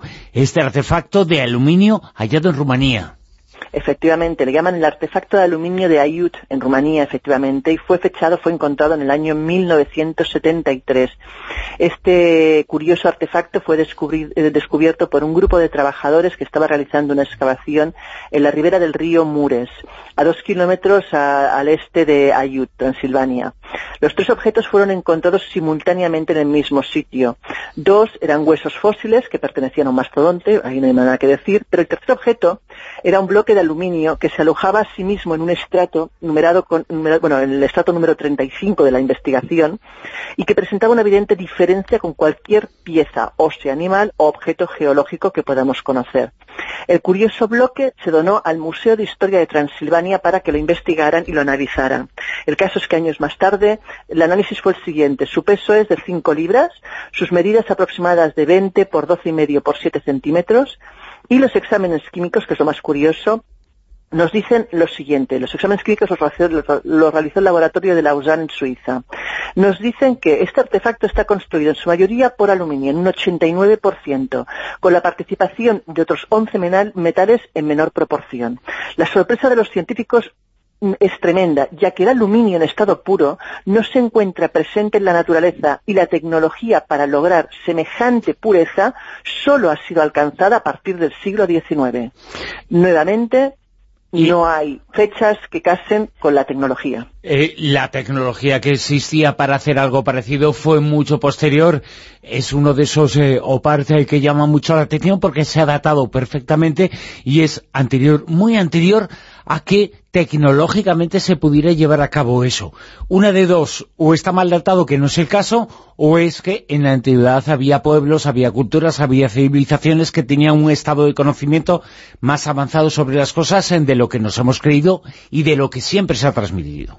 Esa es una de las teorías. Hay varias, ¿eh? Mm. Hay gente que sostiene esa, que no conocemos bien nuestra historia. Otros sostienen que ha habido civilizaciones que no conocemos antes que el hombre. Otros dicen que pueden ser objetos del espacio, de, de quizás de, de- de los extraterrestres. En cualquier caso, quizás la más factible es decir que no conocemos bien la historia, la más real o la más cercana y la menos fantasiosa. Pero en cualquier caso, algo extraño ocurre. También es extraño este caso, fue datado en hace muchísimo tiempo cuando no existía el ser humano. Es un hierro hallado en Kolfex, en Austria. Efectivamente, esto ocurrió en el otoño del 1885. Era un objeto cúbico encontrado en un bloque de, de carbón del terciario, tan antiguo como los 60.000 millones de años, también moco de pavo. ¿no? Eh, se encontró en una mina de Alemania. En este caso, el elemento fue examinado por el doctor A. Gould, y según las publicaciones eh, de lo- sobre el objeto, al interpretarse y al analizarse, primero fue identificado como un meteorito fósil. Pero, sin embargo, algo les llamaba la atención y es que parecía trabajado o fabricado. El objeto mide 7 centímetros por 7 y su densidad es del 7,75. Sus cuatro caras son perfectamente llanas y las dos opuestas ligeramente eh, convexas. Perdona. Tiene una ranura profunda que le rodea a media altura. El caso es que a principios de siglo se le hizo un molde de yeso porque se empezó a deteriorar y daba miedo que quizás se acabara rompiendo y en 1910 desapareció del inventario de Salzburgo, aunque reapareció luego en 1950 y se expuso en el Museo Nacional eh, de Linz en, Austria, donde actualmente se conserva junto con el molde. ¿Qué ocurre con este objeto? Nuevamente, su fechación no tiene ninguna lógica con el material, ni con la talla del objeto, ni con nada. Pero, nuevamente, no tenemos una explicación lógica para él. Los egipcios eh, sabían y eran capaces eh, de construir lupas. Aparentemente no, pero hay informaciones como la que nos vas a contar a continuación que nos hacen pensar muy mucho en eso, en que tenían una, eh, un conocimiento desarrollado que les llevó incluso a poder eh, fabricar este tipo de artefactos. Hablamos de la lente de cristal de Helwan. En este caso fue encontrada en una tumba, como dices, en Egipto. Hoy está en el Museo Británico de Londres. Tiene exactamente 5.000 años de antigüedad y actualmente eh, solo se podría elaborar empleando métodos electroquímicos para hacer que el óxido de Celsio, que no se descubrió hasta 1803 por el alemán Jacobs Berzelius, eh, pues eh, pudiera hacer este proceso. ¿vale? El caso es que este objeto está realizado de un cristal de roca encontrado en Helwan, Egipto, concretamente en la tumba del faraón Semenpeses. El objeto se considera actualmente como una lupa y está expuesto en el Museo Británico, como comentaba. Es tal perfección la que tiene esta lupa y, y es- esta lente que se cree que se utilizaba para observar el cielo. Eh, eh, pero en lugar de ofrecernos muchas respuestas, lo que nos ofrece es muchas preguntas, porque evidentemente en esa época no se supone que no existía ni la tecnología, ni se conocían las lentes, ni nada que se le parezca. Estamos viviendo una auténtica resurrección del mito vikingo gracias a diversas eh, series y gracias a que se trata de personajes eh, muy llamativos y muy fascinantes. Hay un poco de mito, un poco de leyenda sobre su pacifismo, su forma de ser y que va, utilizaban espadas, guerreaban, pero algunas espadas llaman la atención. Pues sí, hablamos en este caso de la espada de Ulfbert. Se muestra en el Museo Nacional Germánico de Nuremberg, por si alguien quiere ir a verlo, en Alemania. La tecnología de la época, la tecnología con la que se realizaban las espadas en aquel tiempo, solo tenía una forma de eliminar las impurezas y era a base de golpear el, el el material. Es decir, eh, no existía la fórmula que actualmente utilizaríamos, que es la que produce la mayor pureza, y que es el calentar, eh, a, el calentar a 3.000 grados el hierro para sacar lo que llamamos pues eh, la runa, ¿no? la, impureza del, ma- del ma- del material. Con gran esfuerzo y precisión, el herrero moderno Richard Fuller eh, de Wisconsin decidió fabricar una espada siguiendo, intentando conseguir la calidad de esta, pero con los métodos de la época, que se suponía que salían en la época. No solo no consiguió una espada perfecta, sino que alguno de los métodos que tuvo que utilizar finalmente para acercarse a la perfección de esta espada ya se sabía que no eran propios de la época. ¿Qué quiere decir? Que nuevamente estamos ante una técnica que no podían conocer, es decir, eh, no fue hasta la revolución industrial entre los años 1800 y 1900 en que se descubrió eh, la- habilidad para calentar el metal a tal temperatura como son los 3000 grados para licuarlo y eliminar las impurezas. En aquella época, y añadirle carbón después, pero no, añadirle carbono después para fortalecer el hierro. En aquella época lo único que hacían era, pues bueno, eh, lo que te decía, calentarlo dentro de lo que podían calentarlo y a partir de aquí golpearlo muchísimas veces para quitar poco a poco las impurezas, pero nunca eh, hubieran alcanzado con esa técnica la pureza de esta espada, jamás. Y no es la única que se encontró de esa época con esta pureza, con lo cual nos hace pensar que igual sí que conocían la forma de calentar el metal a la temperatura que actualmente lo hacemos. La verdad es que son muy llamativos eh, los vikingos, eh, sabían muchas cosas eh, que desconocemos, hay una gran leyenda, hay un gran mito sobre ellos, eh, pero seguramente el gran enigma está en muchos otros sitios.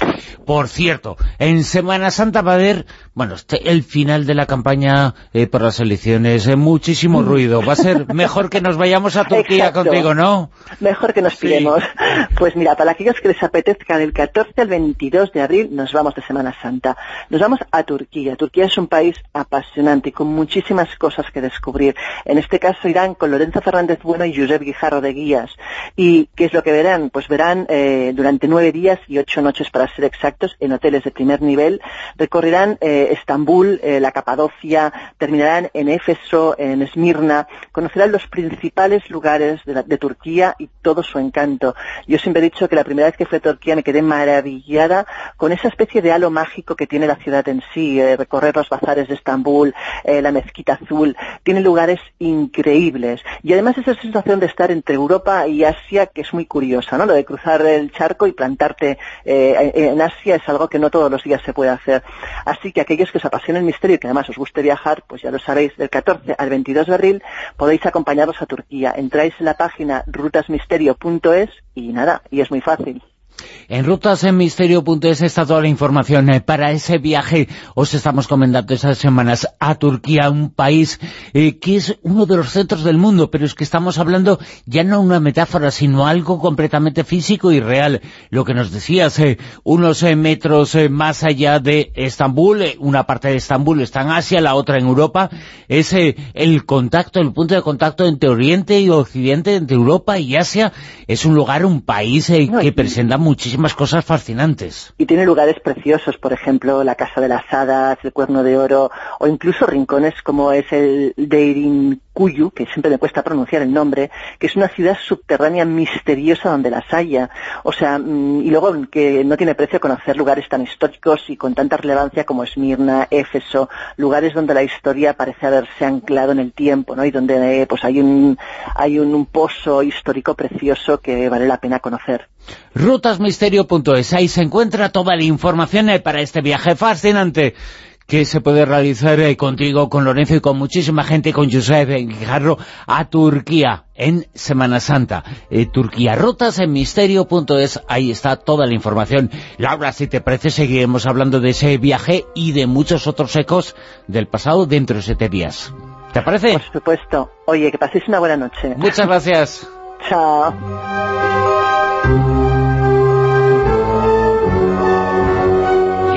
Y ahora en La Rosa de los Vientos, eh, Silvia Casasola nos cuenta en Mujeres eh, con Historia la resolución del caso de la mano cortada, el caso protagonizado, la protagonista esta noche es Margarita Ruiz de Liori.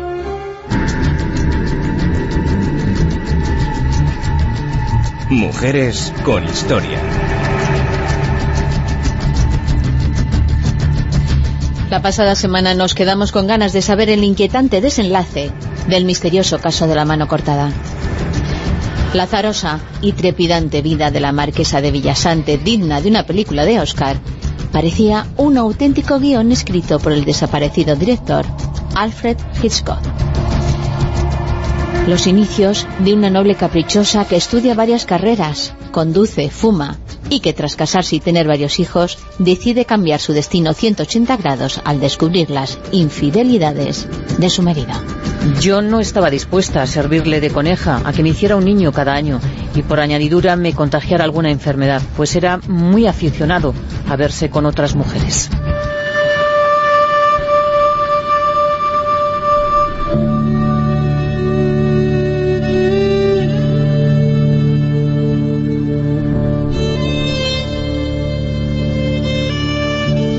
Las circunstancias y los contactos en las altas esferas le brindaron la oportunidad de convertirse en espía, pero no una espía cualquiera, sino un agente doble. Su tapadera consistía en hacerse pasar por una cronista de guerra, crónicas que firmaba como Capitán Ali desde el frente de Marruecos. Miguel Primo de Rivera, su antiguo amante, al que había conocido en Valencia, su ciudad natal, fue quien pensó en ella para semejante trabajo. Margarita tenía la misión de contactar con el líder rifeño Abdelkrim, con el que coincidió en Granada. Finalmente, Abdelkrim también se convirtió en su amante y Margarita, que era muy lista, pero que muy lista, le pasó información facilitando datos de zonas ocupadas por los franceses para que las ocupara el líder rifeño. Pero a la misma vez daba información valiosa al régimen español, intercediendo por la liberación de presos españoles. Estando en Marruecos, se enteró de un posible atentado contra Francisco Franco y enseguida le avisó salvándole la vida, asunto que el dictador nunca olvidó. En cambio, no es cierto que le curara una herida de bala en el estómago, como se ha publicado en diferentes sitios. Lo que sí es verdad es que durante una revisión de las tropas norteafricanas, a Margarita se le cayeron las bragas y ella, muy digna, las sacudió muy despacio de sus pies y siguió andando como si nada.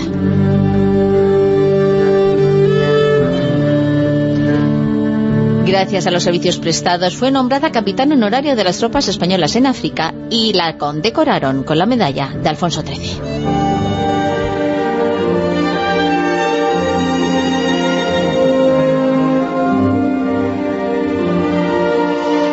Después, Primo de Rivera requirió sus servicios de espía en América y también en Francia.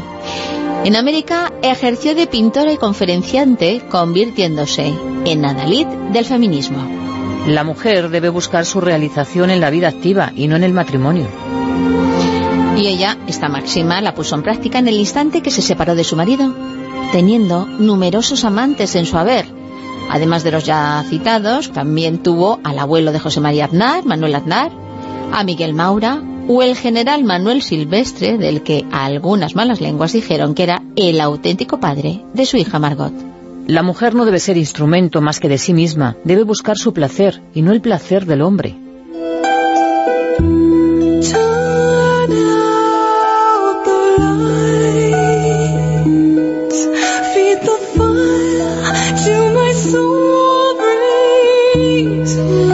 Francia entró en contacto con los exiliados intelectuales tras la guerra civil, como Miguel Unamuno y otros.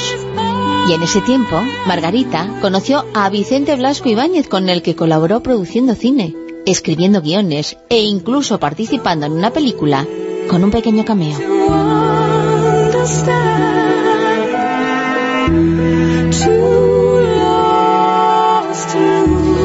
Porque Margarita estaba al tanto de todas las novedades artísticas y todas las modas. Era una mujer moderna del siglo XX. La mujer debe participar activamente en la política, en el trabajo, en la lucha.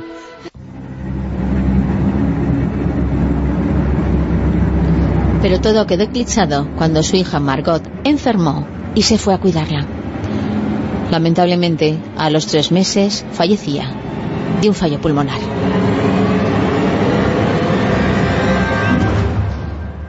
La excéntrica vida de la marquesa de Villasante salió a la palestra tras la denuncia de Luis Eli, uno de sus hijos, quien el 19 de enero de 1954 denunciaba las mutilaciones que había realizado su madre en el cuerpo de su hermana Margot. Le había cortado la mano, le había sacado los ojos, le había cortado la lengua y le había afeitado el vello de la axila y también el del pubis. Pero, ¿por qué había tratado a Margot como a una de sus mascotas de las que guardaba las cabezas cuando fallecían? ¿Qué extraño ritual pretendía realizar la marquesa? Lo que pensaba hacer era, obviamente, un rito en el cual la única persona que podía estar eh, cercanamente presente era su compañero eh, ¿Y cómplice? Basols, y cómplice Basols. Es obvio que unos hermanos no van a dejar que al cadáver de su hermana pues se haga un círculo eh, con la sangre, se coloquen los ojos, los cinco sentidos, el vello del pubis, y bueno, y se establezca ahí una invocación poco menos que a la eternidad. Este hecho no se pudo demostrar, pero existe la sospecha que Margarita, apasionada del esoterismo, entró en contacto con sectas islámicas en Marruecos que le pudieron enseñar rituales satánicos para alcanzar la inmortalidad.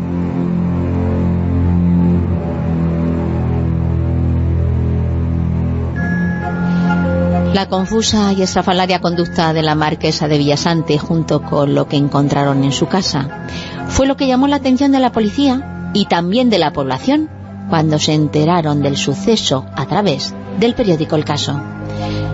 Tanto la marquesa como su esposo José María Basols fueron detenidos acusados de profanación del cadáver de Margot y atentado contra la salud pública. Fueron conducidos a un psiquiátrico penitenciario en Carabanchel donde les sometieron a varias pruebas psíquicas permaneciendo tan solo 72 horas. ¿Qué fue lo que motivó que estuvieran tan poco tiempo detenidos? Cuentan que Margarita llamó a alguien muy importante para que la sacara de allí lo antes posible y las malas lenguas afirman que fue el mismísimo Francisco Franco quien dio la orden de liberarla a la espera de que se celebrara el juicio. De ese modo, su deuda de agradecimiento por salvarle la vida quedaba saldada y mientras esperaban el juicio, realizaron la autopsia al cadáver de Margot, demostrando que todas las mutilaciones sobre su cuerpo habían sido post-mortem. Tampoco hallaron sustancia alguna en su cuerpo que pudiera haber provocado su muerte de forma intencionada o accidental. En cambio, la cosa se complicó aún más cuando saltó la noticia de que en la casa que tenía la marquesa en Albacete, casa donde había estado viviendo un tiempo su hija Margot, se veía entrar y salir a dos hombres de aspecto ario con batas blancas. ¿Quiénes eran aquellos hombres que trasteaban en la casa de Albacete realizando secretas actividades? Los vecinos contaron que bajo la casa existían túneles subterráneos y que cuando pasaban por allí olían algo extraño. La leyenda siguió en aumento cuando se especuló que eran nazis experimentando un arma bacteriológica que iba a contaminar el agua. Otra hipótesis era que estaban creando una píldora que sustituyera al cianuro y, por supuesto, su antídoto. Pero nada de esto se pudo demostrar, porque cuando llegó la policía a investigar, los supuestos hombres habían desaparecido de allí sin dejar rastro de las actividades que pudieran realizar. Tan solo hallaron una pistola de origen alemán que olvidaron cuando se fugaron.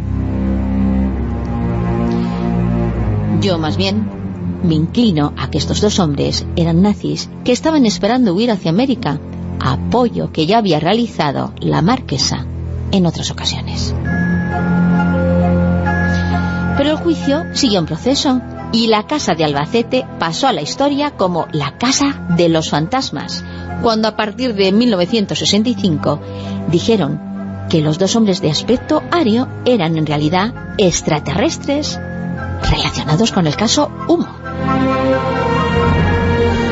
Un caso que luego se demostró que era un montaje. Cuando parecía que todo estaba más calmado, llegó la resolución tras siete años de proceso judicial.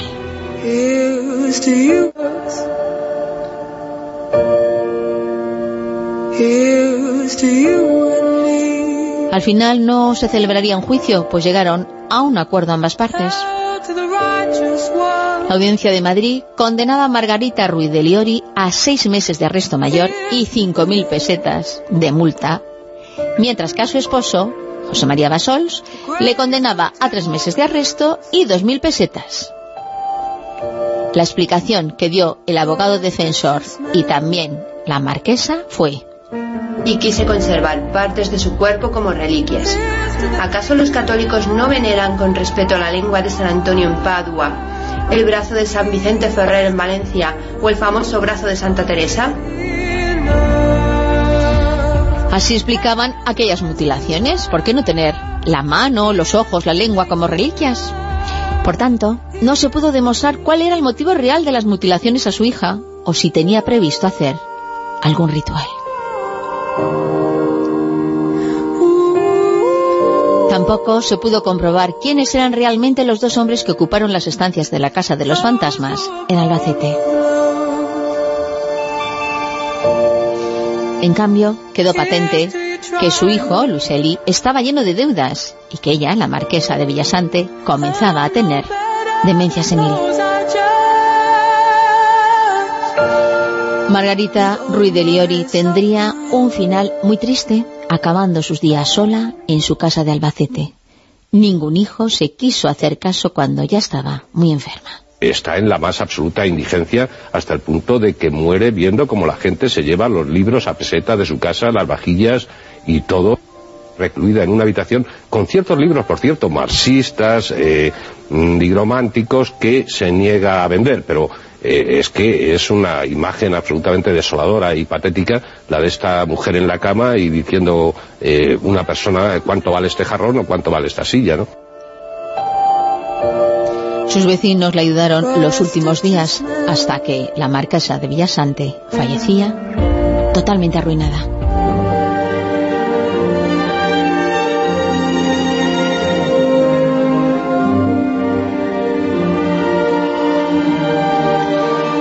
Agradecer a mi compañera Carmen Sabido su colaboración y deciros que los audios que habéis escuchado pertenecen al programa Código Rojo, el caso de la mano cortada, presentado por el gran periodista Paco Pérez Avellán en una entrevista que realizó al escritor Pedro Nuño de la Rosa, autor de la novela El caso de la mano cortada, entrevista que realizaron en Onda 6 Televisión.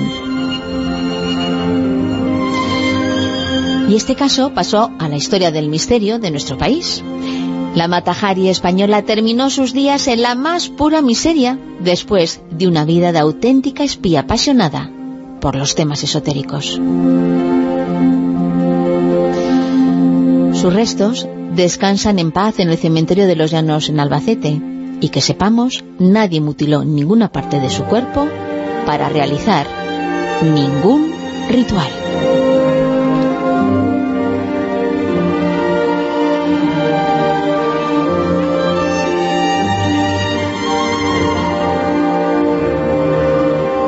La Rosa de los Vientos en Onda Cero.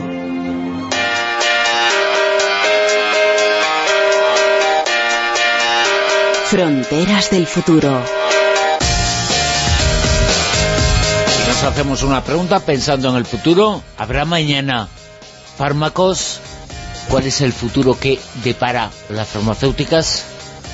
Nos lo va a contar Javier Sevillano. Javier, muy buenas, ¿qué tal? Hola, buenas noches, ¿cómo estáis? Te veo con el botiquín, ¿eh? Viene muy bien preparado. por si acaso, estamos en el por si acaso, sí.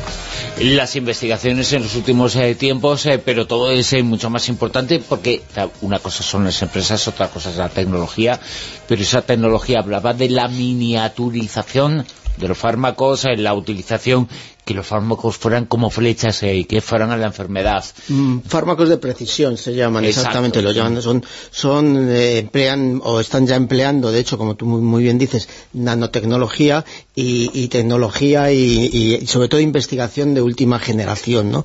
Lo que están facilitando es que eh, se estudia a cada paciente de forma individualizada, eh, tanto su composición genómica como su composición molecular, cómo le afecta personalmente la enfermedad que padece y se estudia el fármaco eh, más adecuado para esa enfermedad en esa persona. O sea, tratamiento decir, personalizado totalmente. absolutamente personalizado. Ya hay fármacos que ya lo eh, llevan tiempo en ello y lo que ocurre es que la eh, industria farmacéutica, que no olvidemos evidentemente que su fin último eh, es ganar dinero, es una industria como tal, lo que pasa que por el medio, digamos, nos deja muchos beneficios que no hay que desdeñar.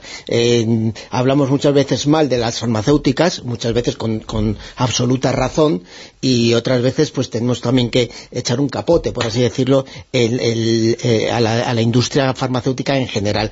Porque sí es cierto que en los últimos años el, eh, incremento de investigación de última generación de la industria farmacéutica en general es, es importante, ¿no? Mm, Se ha despertado, se ha abierto por fin, digamos, la puerta a esas enfermedades raras que estaban abandonadas, por así decirlo, por parte de la industria eh, farmacéutica y eh, mm, sea bien por eh, decisión propia de cada de la industria o de cada, de cada empresa, o sea bien obligada por las leyes que eh, en los países están obligando a las, en algunos países están obligando a las farmacéuticas, a la industria, a desarrollar esos eh, mm, fármacos huérfanos que se llaman para este tipo de enfermedades raras que padecen muy pocas personas y que evidentemente como industria no, no les son rentables porque necesitan mucha investigación y eh, digamos que mm, va a haber potencialmente muy pocos usuarios, ¿no? Pero bien por eh, em, eh, imagen, bien por que la ley les obliga, esa puerta que estaba prácticamente absolutamente cerrada, poquito a poco se va incrementando y las industrias, la industria farmacéutica en general está cada vez investigando más y apostando más también por sacar al mercado estos eh, medicamentos eh, huérfanos para eh, estas enfermedades tan, mm, tan raras, eh, la misma palabra lo Que en principio no lo hacen, me imagino, en- porque económicamente Claro, no le claro, no hay exactamente y hay todavía enfermedades que están en esta situación, pero otras que antes no tenían ninguna eh, opción terapéutica, pues a día de hoy cada vez se van aumentando ese arsenal. ¿Qué ocurre? Por ejemplo, el, en, desarrollan 7.000 eh, proyectos de investigación que están en, la- en, en alguna de las diferentes, eh, diferentes fases clínicas que necesita un medicamento desde que se em, pergeña en la, cabe- en la cabeza de alguien hasta que llega a la fase final al, al- al paciente. ¿no? Eh, todo esto es un proceso que dura muchísimos, eh, muchísimos, eh, muchísimos años, muchas fases clínicas, hasta que se pone eh, a la venta a disposición de los profesionales sanitarios para poder em, ser utilizado por las personas que padecen estas enfermedades. Y en estos en tratamientos, nuevos tratamientos de carácter biológico de nueva generación, em, como, como por ejemplo mm, algunos de los que ya se están utilizando, que están basados en anticuerpos monoclonales, eh, incluso eh, ya estamos en la fase, las primeras fases de, la- de terapias génicas e incluso celulares, ¿no? Por eso es la definición de medicina de precisión, fármaco de precisión, es eh, em, individualizar a cada sujeto esa enfermedad concreta, que puede ser la misma que tengan otras personas, pero que debido a sus características eh, eh, biológicas de esa persona se comporta de una forma muy específica en cada, en cada sujeto. A diferencia de la medicina y de, la, eh, de los fármacos genéricos, o los no genéricos, que son otra cosa, sino los fármacos que tenemos hoy día, que lo que tratan son enfermedades, no enfermos. Es decir, tú tienes una enfermedad y yo tengo la misma enfermedad y nos dan los mismos fármacos a ti y a mí. Eh, con esta nueva eh, eh, fase, por así decirlo, de, de farmacológica, aun padeciendo la misma enfermedad, Pero cada persona la vive de una forma distinta y le afecta a una cosa puede, distinta. a puede otra. llegar, puede Mm. llegar eh, a tratar eh, enfer- enfermedades en cada persona, pero de forma celular, de forma eh, molecular, ¿no? estudiando su genómica, su proteinómica, absolutamente todo individualizado de, de esta persona, con lo cual se mm, facilitan muchas cosas, es decir, primero, que se han conseguido que en los últimos años, cada vez que la industria ha dado farmacológica, ha dado un paso nuevo, ha dado un paso eh, en, en la lucha contra una determinada enfermedad, los índices de supervivencia de esas enfermedades han aumentado y siguen aumentando. Ajá. Por ejemplo, el- en los últimos años, en los últimos 10 años, el cáncer, eh, el, el cáncer de mama en, en mujeres eh, tiene una supervivencia de, superior al 81% a los 5 años de diagnóstico, cuando hace unos años, los cinco primeros años, después del, del diagnóstico de, cáncer de mama, eran, eran, em, eran cruciales, eran, eran terribles, ¿no? Hoy día hay una supervivencia superior al 81%. Lo mismo ocurre, por ejemplo, con las 12 mutaciones que se han llegado a caracterizar de, de la adenocarcinoma pulmonar, del cáncer de pulmón, ¿no? que antes se trataba como mucho más eh, eh, globalmente y ahora se individualiza esa, esa terapia eh, dependiendo la caracterización molecular de cada tipo de esa mutación genética que es la que ha dado lugar a esa enfermedad, ¿no? Y se individualiza el tratamiento, en no solo el farmacológico, sino el, el médico en general para cada paciente. Esto, aparte, como decimos, de la mayor supervivencia, también permite un mayor ahorro al sistema sanitario porque los días de hospitalización, los días de tratamiento se reducen, las bajas laborales. Se ahorra en general todo. Quiere decir que eh, todo Por lo tanto, cada tratamiento es más barato por lo tanto por lo tanto se puede retrasar porque no va a sacar un beneficio bueno, pero al, al, principio es más caro. la, investigación o sea el, poner en marcha cuesta muchísimo dinero. eh, eh, pero los réditos sociales eh, que alcanza un medicamento cuando ha llegado a su fase final son muy importantes. No solo hay que hablar en estos casos evidentemente porque hablamos de vidas humanas no hay que hablar, solo únicamente de, de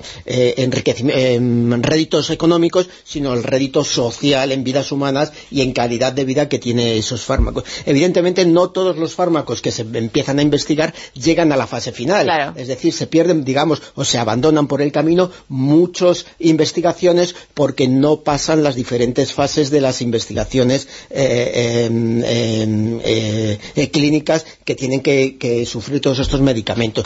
Que es muy, em, evidentemente, es mucho más costoso como decíamos, poner en marcha un eh, medicamento de estas características que llega a tratar a nivel molecular y celular a, cada individuo que poner en marcha un eh, em, medicamento, digamos, eh, más global para la enfermedad en sí, independientemente del individuo que la padezca, ¿no?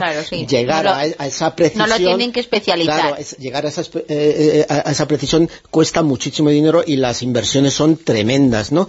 por eso Mm, la industria en general eh, lo que trata es eh, ayudarse cada vez más de la nueva tecnología, como pueden ser ahora mismo investigaciones eh, a nivel molecular, etcétera, etcétera. El Big Data, también la, industria farmacéutica se apoya mucho a, día de hoy, cada vez más en, este tipo de investigación para sacar estos fármacos en, la, última tecnología, es decir, a reunir una gran cantidad de datos que antes eran imposible estudiar y que actualmente las Mm, la tecnología eh, permite por medio de algoritmos y demás eh, filtrar, estudiar y eh, mm, llegar a una conclusión de una cantidad ingente de, datos que antes no era posible tener en cuenta tantísimos datos, lo cual permite llegar a esos niveles tan precisos de, especialización. Y sobre todo una cosa fundamental, la salud de la gente, lo que antes no se conseguía con estos fármacos, la calidad de vida y la supervivencia que antes no se conseguía, a día de hoy cada vez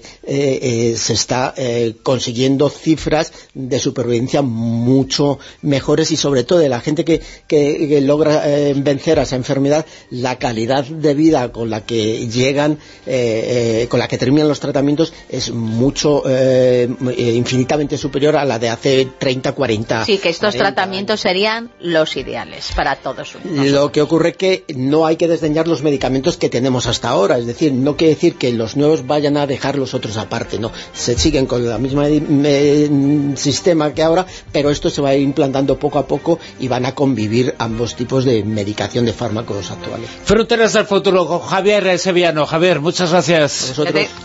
La Rosa de los Vientos eh, con el autor de historias de Cronen eh, vuelve el próximo sábado por la noche, a la una de la madrugada, a las 12 en la comunidad de Canaria. Ahora quedaos con el especial Oscar de Onda Cero, con eh, No son horas eh, porque llegan los premios eh, grandes y nos los contará José Luis Salas.